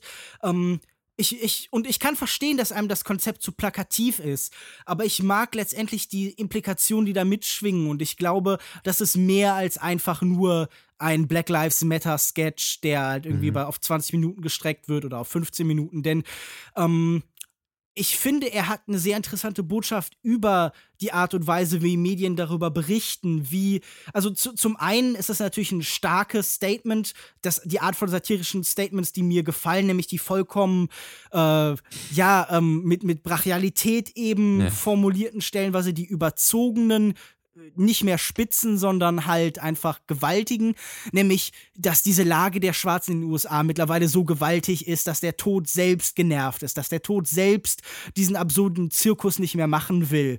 Und tatsächlich wird das Ganze hier ja als Zirkus beschrieben, als Medienshow. Die endlosen Diskussionsrunden, die Besprechungen außenrum werden als absurd dargestellt, als, etwa, als mhm. etwas, aus dem man entkommen will, aber nicht entkommen kann. Es geht um die, die schleifenhafte, sich ewig wiederholende Natur des Ganzen, diese vorhöllenhafte. Und ich finde, das ist halt nämlich eben sehr stark ein, ein Traumaspekt, ein Ort, ja. von dem man nicht wegkommt, der sich immer wiederholt. Und da ist für mich der Titel interessant, nämlich das Collective Unconscious. Tatsächlich ist das ja ein Element, das jedem in den USA bewusst sein muss, das jedem präsent ist. Das ist etwas, das dem alle entkommen wollen. Und ich mhm. fand das gut dargestellt. Ich muss auch sagen, äh, ich habe am Ende gedacht, so, okay, hier sind vielleicht noch eine Idee mehr oder so und das Ganze wäre großartig gewesen. Aber ähm, über diesen kurzen Zeitraum, muss ich sagen, reicht mir die eine Idee. Und die Absurdität, wenn dann sie irgendwann mit einem mit großer Begeisterung noch irgendwie Kinder dann in irgendwie die Tür mit dem Begriff Tod hineinstößt und da irgendwie so eine Spielshow moderatorhafte Begeisterung empfindet, mhm. dann dann finde ich das nett, weil auch die Darstellerin äh, Tonja Pinkins ja. tatsächlich mhm. ziemlich gut ist. Aber ich kann verstehen, wenn man irgendwie sich an dem Konzept stört und sagt, ja, das ist letztendlich halt ein mittelmäßiger Sketch und äh, zu plakativ in der politischen Aussage.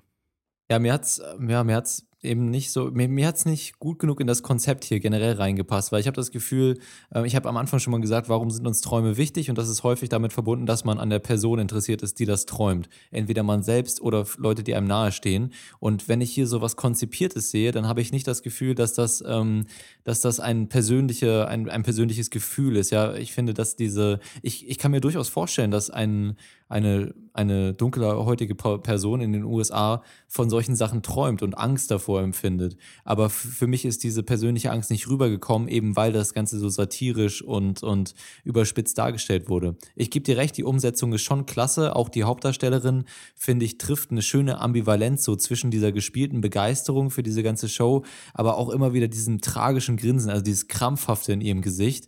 Das, mhm. ist, das hat so was ganz Interessantes und dann auch mit dem, verbunden mit dem Ende, mit dem allerletzten Twist sozusagen mit ihr, ja, mit den zwei Türen, äh, hat mir das, wurde das gut abgerundet und hat mir gut gefallen. Aber wie gesagt, für mich mh, mm, einfach auf einer persönlichen Ebene ist der Film nicht so angekommen. Ja. Ja. Ich muss sagen, insgesamt hat mich dieses Szenario an, ich weiß nicht, ob äh, du das kennst, aber ähm, wenn man in den letzten Jahren irgendwann den Kinderkanal nachts angeschaltet hat, dann sieht man immer Bernd das Brot, der in der Welt gefangen ist und genau, immer versucht ja. hat zu mhm. entkommen. Und daran musste ich ein bisschen denken. Nur, dass ja. äh, Bernd das Brot wahrscheinlich sich weniger um äh, Konflikte zwischen ethnischen Gruppen in den USA schert. Aber ich will auch die Politisierung von Bernd das Brot nicht unterschätzen. Hast du schon, du hast wahrscheinlich schon länger nicht mehr da reingeschaut, ne? Ist vielleicht? schon eine Weile vielleicht, ja. vielleicht ist irgendwie ähm, vielleicht ist Bernd das Brot Verschwörungstheoretiker geworden und warnt uns irgendwie vor Terroranschlägen des Mossads oder so. Ich muss sagen, dann würde ich vielleicht doch noch mal mir irgendwie einen Fernsehanschluss besorgen und ein bisschen Kika gucken. Also für Bernd das Brot, der irgendwie ja hast, du hast meinen Witz gerade verstanden? Ist ein Roggenbrot geworden. Stehst du? Ach so, weil er. Oh. So, oh, nächster. Oh, Kommen wir zum nächsten. Oh, okay. Ähm, der letzte Film in der Reihe, der letzte Kurzfilm heißt Swallowed. Regie für Lily Baldwin. Geträumt wurde das Ganze von Daniel Patrick Carboni. Und ähm, es, es, fällt mir am schwersten zu beschreiben, was hier passiert. Wir, wir sehen ein Paar in einem Supermarkt. Sie, es ist eine, eine junge Mutter, wenn ich das richtig äh, gesehen habe. Und mhm. ähm, sie bereitet sich so auf ein Fest vor. Sie kauft ein und äh, macht Grillspieß und dieses Fest hat was sehr Unangenehmes für sie. Es wirkt zunächst alles normal, aber dann bekommt das zunehmend albtraumhafte Qualitäten und auch eine einfache, ganz normale Frühstückssituation wird zunehmend absurder und bekommt so lynchhafte Züge. Alles wird unangenehm und düster. Der, der, der Soundtrack rastet total aus und es gibt ganz viel so statisches Rauschen und Dröhnen. Und das ähm, endet in so einer Art äh, Choreografie. Wir, wir sehen einen ein Tanz einer Frau, die in ihrem Leben, in ihrer Mutterschaft, in ihrer Existenz gefangen ist mhm. und das wirklich in so in spasmodischer Form, äh, als hätte sie einen epileptischen Anfall eben ausdrückt. Und dann, ähm, ja, also das ist, was eben in diesem Kurzfilm passiert. Und der hat dir am wenigsten gefallen. Erzähl doch mal. Ja. Ach so, sobald mm. es dann irgendwie um Frauenthemen geht und um Mutterschaft, da äh, ist sich der feine Herr natürlich zu, zu fein. Das muss man erstmal schlucken. Verstehst du? ha, Aber lustigerweise, lustigerweise ist das der einzige Film hier in der, in der Reihe, der von einem Mann gedreht wurde. Ne? Also über die Themen der Mutterschaft, äh, hier von einem Mann, ja, von einem bekannt einzigen Mann. von dem Regisseur Lily Baldwin. Lily, der typische Männername. Nee, Moment. Dann hast ich glaube, das siehst du falsch. Hat die das vielleicht geträumt? Nein, directed by Lily Baldwin, dreamt by Daniel Patrick Carboni. Ach so, dann wurde es, ah, okay, dann wurde es geträumt von, äh, von Carboni, von Patrick Carboni. Was ja noch interessanter ist, dass ein Mann äh, etwas über die Probleme der Mutterschaft träumt. Ja gut, vielleicht, vielleicht hat sein ursprünglicher Traum mehr was mit, ich war im Supermarkt, dann war ich auf einem Familienfest und es war komisch. Okay, das ist natürlich, ja gut, das wird ja dem, der ganzen Prämisse irgendwie, dieser, dem Konzept äh, seine Magie nehmen, wenn man, wenn man, wenn man naja, gut. Aber kann sein. Äh, man weiß, es ist immer die Frage, wie viel die äh, Regisseurin dann in dem ja, Fall um, da rein interpretiert. Das, das hätten wir eigentlich auch besser recherchieren können, denn tatsächlich ähm, in der Download-Version dieses Films, die es auch kostenfrei gibt, zum Beispiel eben, wie du schon angesprochen hast, äh, auf ähm, verschiedenen Sharing-Seiten, da gibt es mhm. auch eine Beschreibung der einzelnen Träume nochmal dazu. Das heißt, man könnte das, worüber wir jetzt gerade spekulieren, dann auch tatsächlich präzise nachgucken, Ach so, nachlesen. Ja, aber also ich habe sie auf BitTorrent geschaut und ich dachte eigentlich, dass ich für die Special Content dann doch was bezahlen müsste. Sind die auch kostenfrei tatsächlich? Äh, ich, das weiß ich. Ich glaube, man muss sich bei BitTorrent anmelden. Ah, okay. Na gut, wir, wir haben ja jedenfalls nur den Film geguckt und das reicht ja auch, um, um darüber zu reden. Nee, und, aber guck mal, sorry, ähm, ja. das können wir auch alles gern rausschneiden, aber hier steht Free 90, uh, 39 Premium Audio Video Image Files und da sind dann auch zum Beispiel diese Beschreibungen mit dabei. Ja, okay, alles klar. Nee, können wir ruhig drin lassen, dann wissen die Zuschauer. Also da sind hier jetzt auch so ein Shooting-Skript und ja. äh, die Noten für die, äh, also die, die Notizen für die Choreografien und so. Also ja. es ist, sie, der, ähm, der Produzent hat auch gesagt, okay, wir haben quasi unsere eigene kleine Pri äh, Criterion Collection veröffentlicht. Also mhm, da ist mhm. wirklich eine ganze Menge an Bonusmaterial dabei.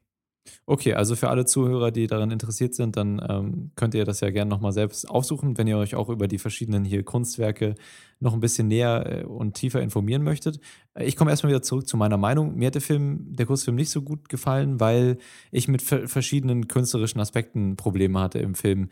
Die Visualisierung, ähm, ja, die auch mit Animationen zu tun hat, ähm, der, der Stil des Films generell, den ich wirkte sehr, sehr, sehr künstlich, sehr billig. Das lässt sich vielleicht auch im Rahmen der Perspektive noch argumentieren, warum das alles so künstlich wirkt. Aber hat mir nicht gut gefallen. Das Schauspiel, ich glaube, es war tatsächlich auch die Regisseurin oder eine der Regisseurinnen, die hier die Protagonistin gespielt hat, die Mutter.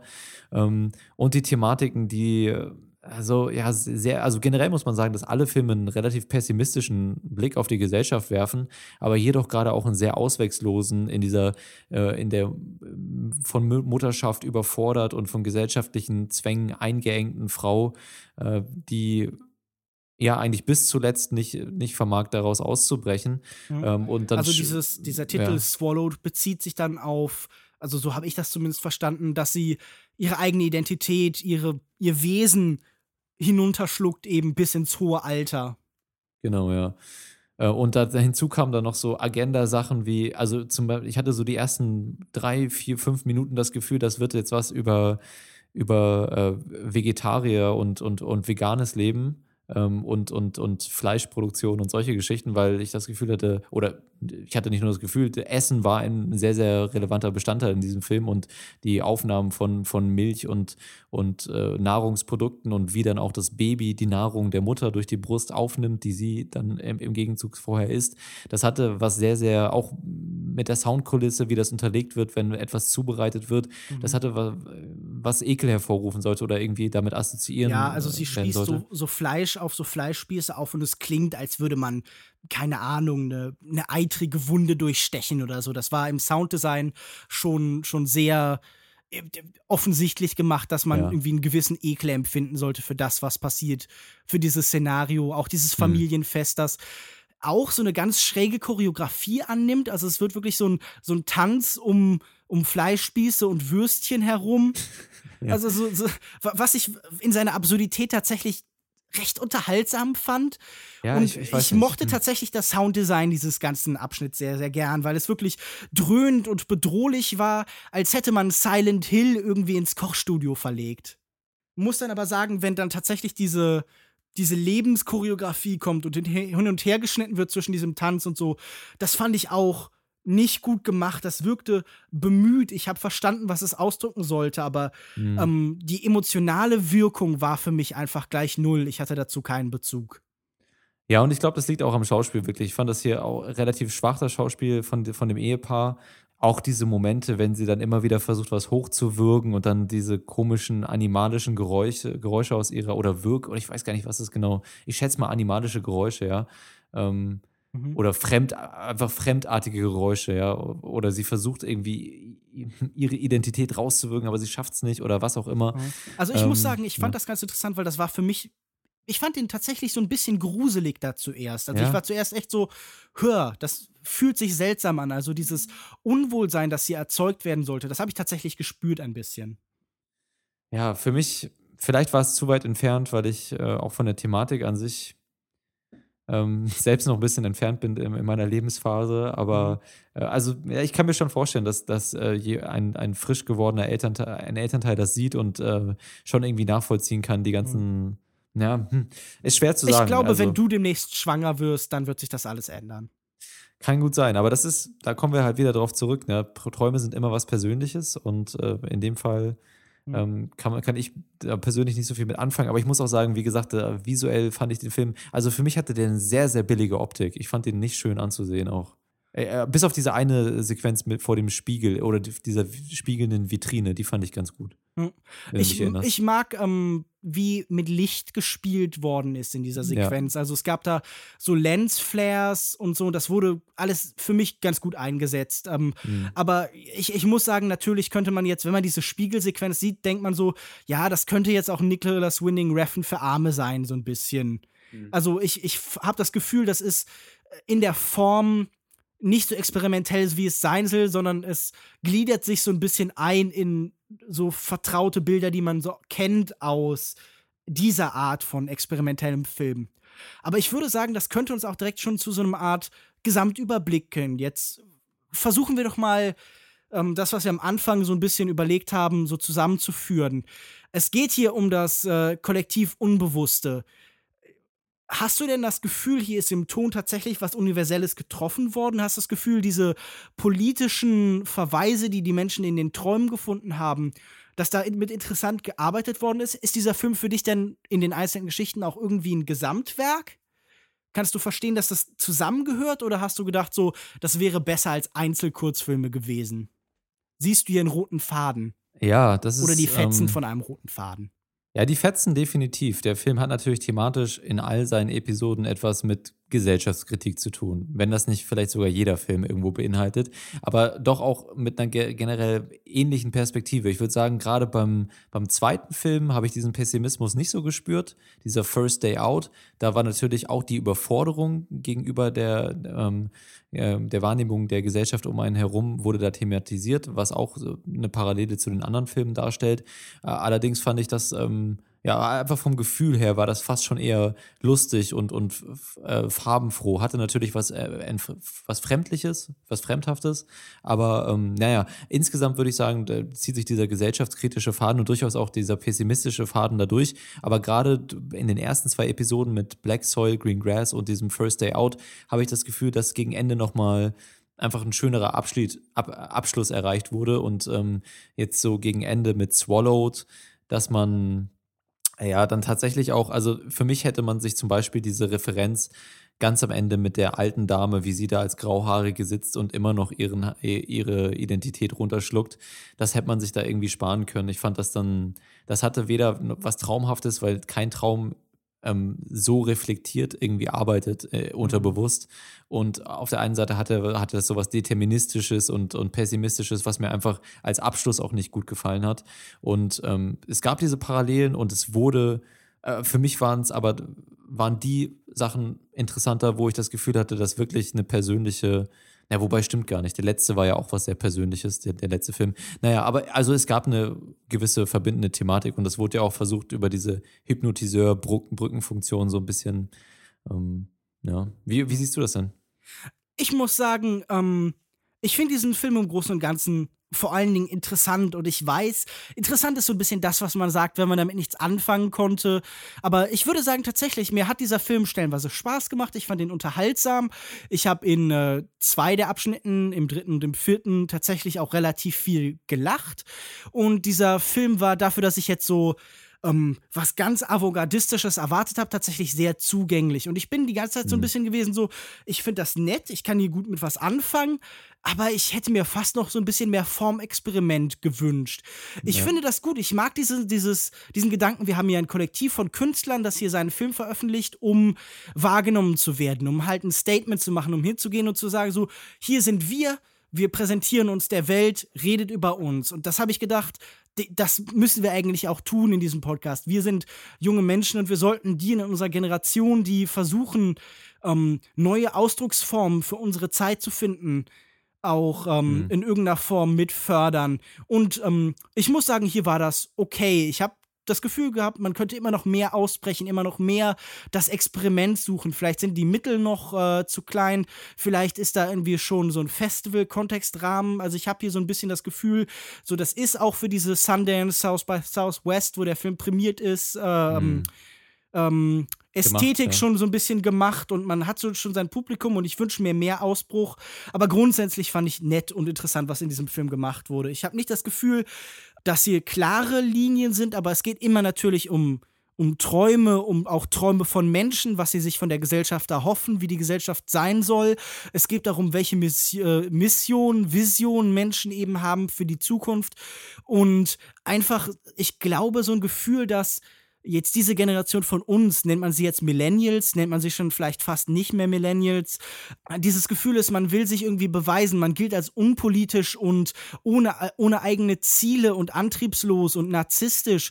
Und ich glaube, es ging hier auch stark darum zu vermitteln und zu sagen, so, hey, wir sind mehr als das, wir haben Träume und Wünsche und Ziele. Und ich glaube, wir sind eine Generation, die nicht so unpolitisch ist, wie das in den Leitartikeln und in irgendwie albernen Fatzfeuilletons oft formuliert wird, sondern es es gibt keine po Generation, die unpolitisch ist, die in sich zurückgezogen ist, sondern ähm, die Leute drücken das anders aus. Und insgesamt ist das hier nicht perfekt gelungen, aber ich finde das, das habe ich schon mal gesagt in diesem Podcast. Ich finde das einen guten Ansatz, einen guten Urknall. Ähm, das letzte Mal ging es dabei um ähm, einen anderen Kurzfilm, das kann man in einer der Roundup-Folgen nachhören. Und ich finde, das ist für alle diese Menschen eine gute Grundlage und eine gute Möglichkeit, um in Zukunft zu zeigen, ich kann was. Und ich würde mir Ja. von vielen dieser Regisseure, eigentlich von allen, ähm, würde ich mir das Langfilmdebüt oder zukünftige Langfilme gerne anschauen, weil ich allen diesen Menschen zutraue, eine interessante eigene Stimme zu werden im amerikanischen Filmmarkt und mehr zu sein als ja, Hm. noch jemand halt, der irgendwie da sitzt und so drei Kurzfilme gemacht hat und dann gemerkt habe, ich arbeite doch in der Unternehmensberatung. Hey, was, was war das denn jetzt? Äh, sorry, das war eine unnötige Spitze. Das schluck ich einfach mal runter, ähm, Mhm. mein Hass. Und äh, ja, also, hey, noch, noch einmal die Referenz bemüht. Mm, ja, äh, ich sehe das, ich, ich stimme dir vollkommen zu. Also, das ist auf jeden Fall lobenswert und interessant und an einigen Stellen auch wirklich schöne Geschichten und schön umgesetzt. Und an anderen, wie das halt so ist, äh, trifft es dann halt nicht ganz den Geschmack des Zuschauers oder der verschiedenen Zuschauer. Und äh, ich habe mir überlegt, dieser Hypnotiseur als, als Brückenfunktion, thematisch macht er nicht viel. Also wenn es hier um Gesellschaftskritik geht und auch der, den Ausdruck einer Generation, dann hat dieser, dieser Erzähler in den Zwischenräumen zwischen den Geschichten eigentlich ähm, verbindet, er verbindet diese Sachen nicht thematisch. Es geht immer darum, eigentlich zu sagen, jetzt kommt was Persönliches, jetzt kommt diese persönliche Perspektive, jetzt kommt diese persönliche Perspektive, etc.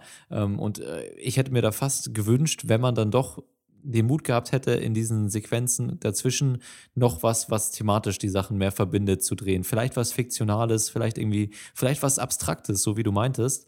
Ähm, Ja, was, ich mir äh, gedacht habe, es gab am Anfang so kurze Animationen, vielleicht mit sowas Genau, ja. arbeiten. ja. Einfach die Form erweitern. Mehr. Ich denke mal, dass dieser Hypnotiseur eben ganz gut war, wenn man das tatsächlich in, im Kino sieht und dann in dieser Umgebung, dass das äh, dazu beiträgt, den, den Zuschauer einfach auf so einer körperlichen Art und Weise wieder für so einen kurzen Moment zu entspannen und nicht mit noch mehr ähm, visuell experimentellen Sachen, was ja hier teilweise zumindest der Fall war, äh, zu bombardieren und wieder ein bisschen die Chance zu geben, zu relaxen und jetzt zum nächsten Teil zu kommen. Ich glaube, das macht schon Sinn auf diese Art und Weise. Aber es war halt einfach, wenn man es dann zu Hause sowieso nicht ganz so relaxed am Laptop guckt oder so, hat es jetzt nicht so viel Mehrwert gehabt einfach. Naja. Mhm. Äh, aber ich würde sagen, wir kommen einmal zum Fazit. Also wir haben das Fazit das im Prinzip doch- schon gezogen. Also das war schon mein Fazit. Genau. Wollen wir noch eine Sternewertung geben? Oder? Also ich gebe einfach mal eine, ich, ich sag mal so, ja, ist eigentlich schwer, so einen Episoden Omnibus-Film äh, zu bewerten, aber ich gebe eine, also drei der Filme haben mir besser gefallen, zwei der Filme weniger, dann gebe ich noch einen halben drauf, gebe ich 3,5 von 5. Würde ich eine Sternewertung geben, würde ich wahrscheinlich sowas ähnliches geben. Das, kann, das klingt für mich sehr einleuchtend. Gut, alles klar. Dann äh, beenden wir damit unsere Diskussion zu Collective Unconscious. Wenn ihr den Film sehen möchtet, dann ist euch da, werden euch da nicht viele Steine in den Weg gelegt, denn er ist online. wir können das ja auch verlinken. Genau, wir können es gerne verlinken. Er ist online verfügbar, kostenlos könnt ihr euch das ansehen. Und es gibt auch noch irgendwo auf ominöse Art und Weise erhältlich, nein, auf ganz legale und einfache Weise erhältlich die Special Features dazu. Ähm, falls ihr also an, an den verschiedenen Geschichten und Perspektiven der Regisseure gefallen findet, könnt ihr das erstens dann nochmal etwas vertiefen und zweitens uns unsere, eure Meinung, nicht unsere Meinung nochmal, sondern eure Meinung in die Kommentare. unsere Meinung. Einfach so ein Skript, eins zu eins unsere Wörter in Ja. diesem Podcast abgetippt in die Kommentare. Longtake muss eine Echokammer werden. Ja, ja, ja, ja. Das fände ich tatsächlich mal ganz interessant, um unsere Sprachmarotten so ein bisschen rauszukriegen. Ne? Also ja, wenn man, ach, ich bin mir ja meiner Marotten bewusst. Also ich weiß ja, welche Füllwörter und Einleitungen, die nicht so besonders sinnvoll sind, ich benutze. Ja, ja. Naja, äh, aber eure Meinung äh, würden uns dann doch mehr interessieren in die Kommentare. Gerade bei so einem Film, der ja nicht besonders lang ist, 77 Minuten, ja, mal eine gute Stunde sich das anschauen Ja. und auch sehr abwechslungsreich durch die verschiedenen Episoden. Das ich kann würde sagen, wir, wir sprechen schon beide eine Empfehlung aus. Ja, ja, auf jeden Fall, genau. Seht euch das ruhig mal an und dann schreibt eure Meinung in die Kommentare, sage ich jetzt zum letzten Mal. Alternativ könnt ihr aber auch äh, eine Mail schicken an feedback at longtake.de, ähm, falls ihr das etwas privater halten möchtet. Oder wir sind auch auf den sozialen Medien verfügbar, auf Twitter at longtake.de und auf facebook.com slash longtakepodcast. Mm, Auch eure Meinung natürlich zu Jason Bourne, wobei ich glaube, dass da viele unserer Hörer so ungefähr auf derselben Wellenlänge wie wir äh, sein werden. Ja, aber es gibt bestimmt auch Gegenmeinungen. Also wenn, äh, ich habe ja tatsächlich auch positive Kritiken gelesen und Mhm. wenn ihr diesem Film viel abgewonnen konntet und wir hier natürlich vollkommen Unsinn geredet habt, dann schreibt uns das bitte auch, widersprecht uns. Das ist ja auch der Sinn von diesem Podcast vielleicht, irgendwie einen Dialog starten. Wir freuen uns immer, wenn wir hier nicht in die Leere rufen, sondern wenn da tatsächlich auch eine Antwort kommt. Ein Mhm. Echo. Du sagst es sehr schön und ich, ich habe auch tatsächlich schon häufiger mal überlegt, ob man wirklich so eine Echo, Echo-Sektion mal machen sollte. Einfach so, wo hast, man über hast Kommentare überlegt, ob man diskutiert. über unsere Stimme einfach ein Delay liegt, damit wir immer so ein Echo, Echo, Echo Genau, haben. ja, ja. Nein, über, über die Meinungen unserer, unserer äh, Kommentatoren möchte ich ein Delay legen oder zumindest hier nochmal sie wiederholen in dem Podcast und äh, vielleicht dann auch mal drüber reden, weil wir auch nicht immer die Zeit finden, auf der Webseite dann so ausführlich zu antworten oder so. Mhm. Ähm, das wird vielleicht nochmal ein bisschen Motivation bringen. Und was ich jetzt, worauf ich nach dem Podcast ja auch Bock habe, ich weiß gar nicht, ob wir das jetzt hier besprechen sollten, aber einfach mal so jede Woche einen kleinen Kurzfilm mit reinzunehmen. Ich, das macht schon richtig Spaß, über Kurzfilme zu reden. Ja, ähm, es, es gibt ja gerade tatsächlich ähm, die äh, bei, bei den Kollegen von der Second Unit, Christian hat gerade so ein Format angefangen, wo er regelmäßig die Kurzfilm-Unit macht, wo er ähm, über ja, ein- einen Kurzfilm spricht, dann jeweils auch mit dem Filmemacher. Das ist, wäre dann vielleicht nicht unser Anspruch, aber über Kurzfilme können wir gern gelegentlich reden. Wieso nicht? Ja, genau. Sind ja äh, dem Namen nach auch äh, nicht besonders aufwendig, sich noch, noch anzusehen. Und äh, selbst wenn Christian schon drüber spricht, gibt's, es gibt so viele Kurzfilme. ähm, Besser gut geklaut als schlecht selber gemacht. genau, ja. Äh, übrigens nochmal schöne Grüße an Christian von der Second Unit. Ich weiß, der war dieses Wochenende in Hannover. Äh, ich hoffe, du hattest eine wunderbare Zeit. Ich glaube, der hat sich mit dem, Eine wunderbare Zeit in Hannover. ja, Herrenhäuser, Gärten, ja. Nee, ich Ah. weiß nicht. Ich glaube, die haben mehr Podcast-Zeug gemacht zusammen mit dem, mit dem Jacker. Äh, aber gut, wir schweifen ab. Ähm, wo waren wir? Ich glaube, ich wollte dich fragen, wo du denn im, im Internet so zu finden bist, persönlich. Ich bin im Internet zu finden unter @kinomensch, auf Twitter unter kinomensch.wordpress.com findet man meinen Blog. Auf facebook.de slash kinomensch findet man äh, meine Facebook-Seite und man findet mich regelmäßig auf kino-zeit.de. Unseren Co-Moderator, der heute leider nicht am Start ist, den Lukas Markert, der nächste Woche auf jeden Fall wieder mit dabei sein wird, glaube ich. Ich hoffe. Ähm, findet ihr auf @cinedrifter auf Twitter und dort ist auch sein Letterbox-Profil verlinkt. Schaut gern mal rein. Der Junge äh, reißt da einiges auf Letterboxd, was die Quantität angeht und natürlich auch die Qualität. Ähm, Sage ich jetzt einfach mal so. Und, je, und jetzt gerade ist er, glaube ich, auf dem Sonne-Mond-Sterne-Festival. Ich sehe gerade, ähm, in der Thüringer Allgemein steht rund 300 Drogendelikte bei Sonne-Mond-Sterne-Festival. Also das Ja. heißt, wenn ihr den Lukas auf LSD treffen wollt, dann könnt ihr da vorbeikommen. Das ist natürlich immer ein schöner Anblick. Ähm, und mich findet ihr auf Twitter at jokoda, J-U-U-K-O-D-A und seit neuestem auch auf Instagram. Ich habe mir einfach mal Instagram zugelegt. Wenn ihr Bock habt, mir da zu followen, dann macht das. Ich glaube, das ist derselbe Name. Ich bin mir gerade nicht sicher. Doch, ich glaube auch, auch Jokoda. Ähm, also bitte gerne, falls ihr Instagram-Fans seid. Ich, ich fange das jetzt an, wo es gerade uncool wird. Ähm, ja. Ja. so kennen wir dich. Lukas Bawenschik. Wolltest du eigentlich noch was pluggen? Ob du noch was pluggen wolltest? Oh, So ein Podcast irgendwie von Michaela Satori oder so. Ach so, ja, natürlich. Ich war tatsächlich auch in einem Podcast äh, zu Gast, genau wie es Joko war. Und zwar war ich genau wie Joko bei arbiträrer Aggression und. Ach, jetzt hör doch auf. Hab Jetzt, nicht das machst du über, auch viel zu häufig. habe dort nicht über Tinder geredet, weil ich Tinder in meinem Leben noch nie benutzt habe. Aber ähm, da sowohl ich als auch eben äh, Michaela da ein äh, Leiden verbindet, nämlich wir haben beide lange Zeit in Heidelberg gelebt, habe ich dort mich eine Stunde über diese Stadt ausgekotzt. Aber natürlich mit so einem liebevollen Unterton, der die diesen Hass immer mhm. mitgeschwungen hat. Mhm. Genau. Also, äh, arbiträre Aggressionen heißt der Podcast. Checkt's gerne aus. Ich war letzte Woche, äh, letzte, äh, ich war in der Sendung davor zu Gast und jetzt, äh, und jetzt Lukas Bawenschik. Ähm, also, da findet ihr, wenn ihr das zusammenschneidet, dann habt ihr schon fast eine Longtake-Folge. Ähm, falls euch die Mühe Also der möchtet. Redeanteil von Lukas ist so groß wie immer in dieser Folge dann. Uh, snap. Naja, apropos neue Longtake-Folge, was besprechen wir nächste Woche? Na gut, ähm, ich würde, glaube ich, sehr gerne über äh, L'Avenir, alles was kommt von Mia Hansen Löw reden. Äh, eine der Filme, die mir auf der Berlinale mit Abstand am besten gefallen hat, mit äh, Isabelle Huppert. Und ich denke auch Captain Fantastic mit Viggo Mortensen und in Deutschland mit dem furchtbaren Untertitel Einmal Wildnis und zurück, was schlicht und ergreifend nicht stimmt.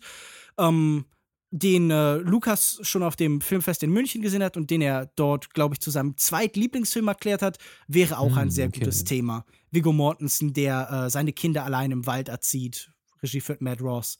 Ach, da habe ich letztens den Trailer. Ich muss sagen, der Trailer, Trailer war, fand ich sehr lauwarm. Also, Hm. das erinnert mich schon sehr an so Indie-Comedy, Ko äh.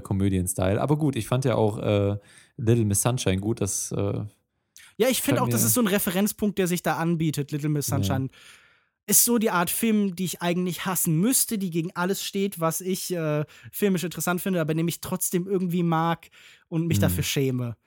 Auf jeden Fall werden wir nicht über Suicide Squad reden, richtig? ja, also äh, müssen wir nicht unbedingt. Äh, Also ich habe ehrlich gesagt kein Interesse daran und wenn ich das nicht für teures Geld sehen muss im Kino, dann freut mich das. Ja, es ist ja eigentlich auch lobenswert, wenn man das mal so ein bisschen boykottiert, diese scheiß Superhelden-Grütze. Ich Ja, fand nur den, Er den muss ja auch Soundtrack. nicht sonderlich gut sein und der Soundtrack, Ja. da, da, freust du dich sehr, über das Panic at the Disco Cover von Bohemian Rhapsody oder was? Ja, gut, okay, darüber kann man sich streiten, aber ach komm, ich fand den Soundtrack ganz okay. Das ist jetzt nichts künstlerisch. Äh, Ich bin mal wertvoll, an einem, ne? auf einem Festival an der Bühne, auf der Panic at the Disco gespielt hat, vorbeigelaufen und ich habe immer noch Schmerzen. Ja, gut. Ähm, dieser Film wird dir dann wahrscheinlich nicht die beste Medizin dagegen sein. Aber gut, wir haben ja auch zwei andere interessante Filme, die wir besprechen können. Und vielleicht schaffen wir es ja auch mal noch einen Kurzfilm nächste Woche mit reinzunehmen. Ich werde das jetzt einfach mal so, so, so ein bisschen drauf festnageln, auf das Versprechen, damit wir es auch machen. Und äh, vielleicht werden wir euch einfach äh, restlos enttäuschen und das äh, nicht machen. Wir werden sehen. Um das herauszufinden, schaltet nächste Woche wieder ein und hört in die Pause zwischen Film 1 und Film 2 Vielleicht findet ihr eine interessante Diskussion über Kurzfilme und vielleicht nicht. Es ist wie ein Überraschungsei, das eventuell leer ist. So, und mit diesen Worten. Das Beste der Überraschungseier. Junge, die Frage ist, ist dann wenigstens Schokolade drin oder ist das einfach nur eine Folie um dieses gelbe Plastikding? Es ist, ähm, nee, komm, also Schokolade ist auf, in jedem Longtake-Podcast ein bisschen was drin, ne? Ein bisschen Ja. weiß, ein bisschen schwarz. Und des deshalb ist der Longtech-Podcast auch für Hunde giftig. Das deprimiert mich jetzt. Ich bin ja persönlich jemand, die, die, der, der Katzen, übrigens eine schöne Geschichte in Venedig, habe ich mich so ein bisschen informiert, weil ich ja bald da, da hingehe, wahrscheinlich für längere Zeit.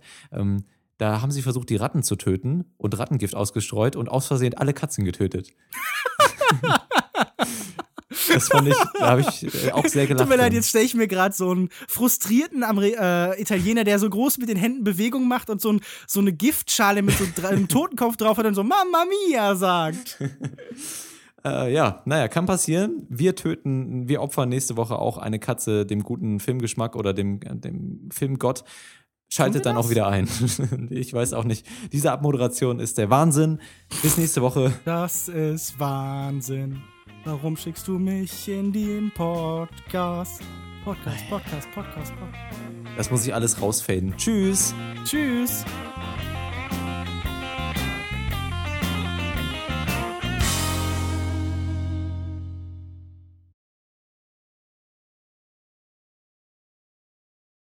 Kurzer Test. China. China. China. Falsch wäre China oder China. Richtig wäre China. China. China. Chivo? Nee. Ne, Okay. ja, auf jeden Fall nicht Chi-Fern, sondern China. Chi hey. Ja, okay, China. Okay. Äh, okay, okay, okay, okay, okay, okay. Oh. Okay. Das ist, das ist ein okayes Outtake, würde ich sagen. Einfach mal so zwei oh. Spackos beim, ähm, beim Stimme Aufwärmen. Aufwärmen. Ja. ja. wie diese Sprechübung, die ich da gefunden habe, mit diesem so, stellt euch vor, ihr werdet ein Baum und macht uh. Und die Identitätskrise des amerikanischen Actionkinos, nur um danach mit Collective Unconscious viel interessantere Einblicke in, in Einblicke in die in, den, in, in die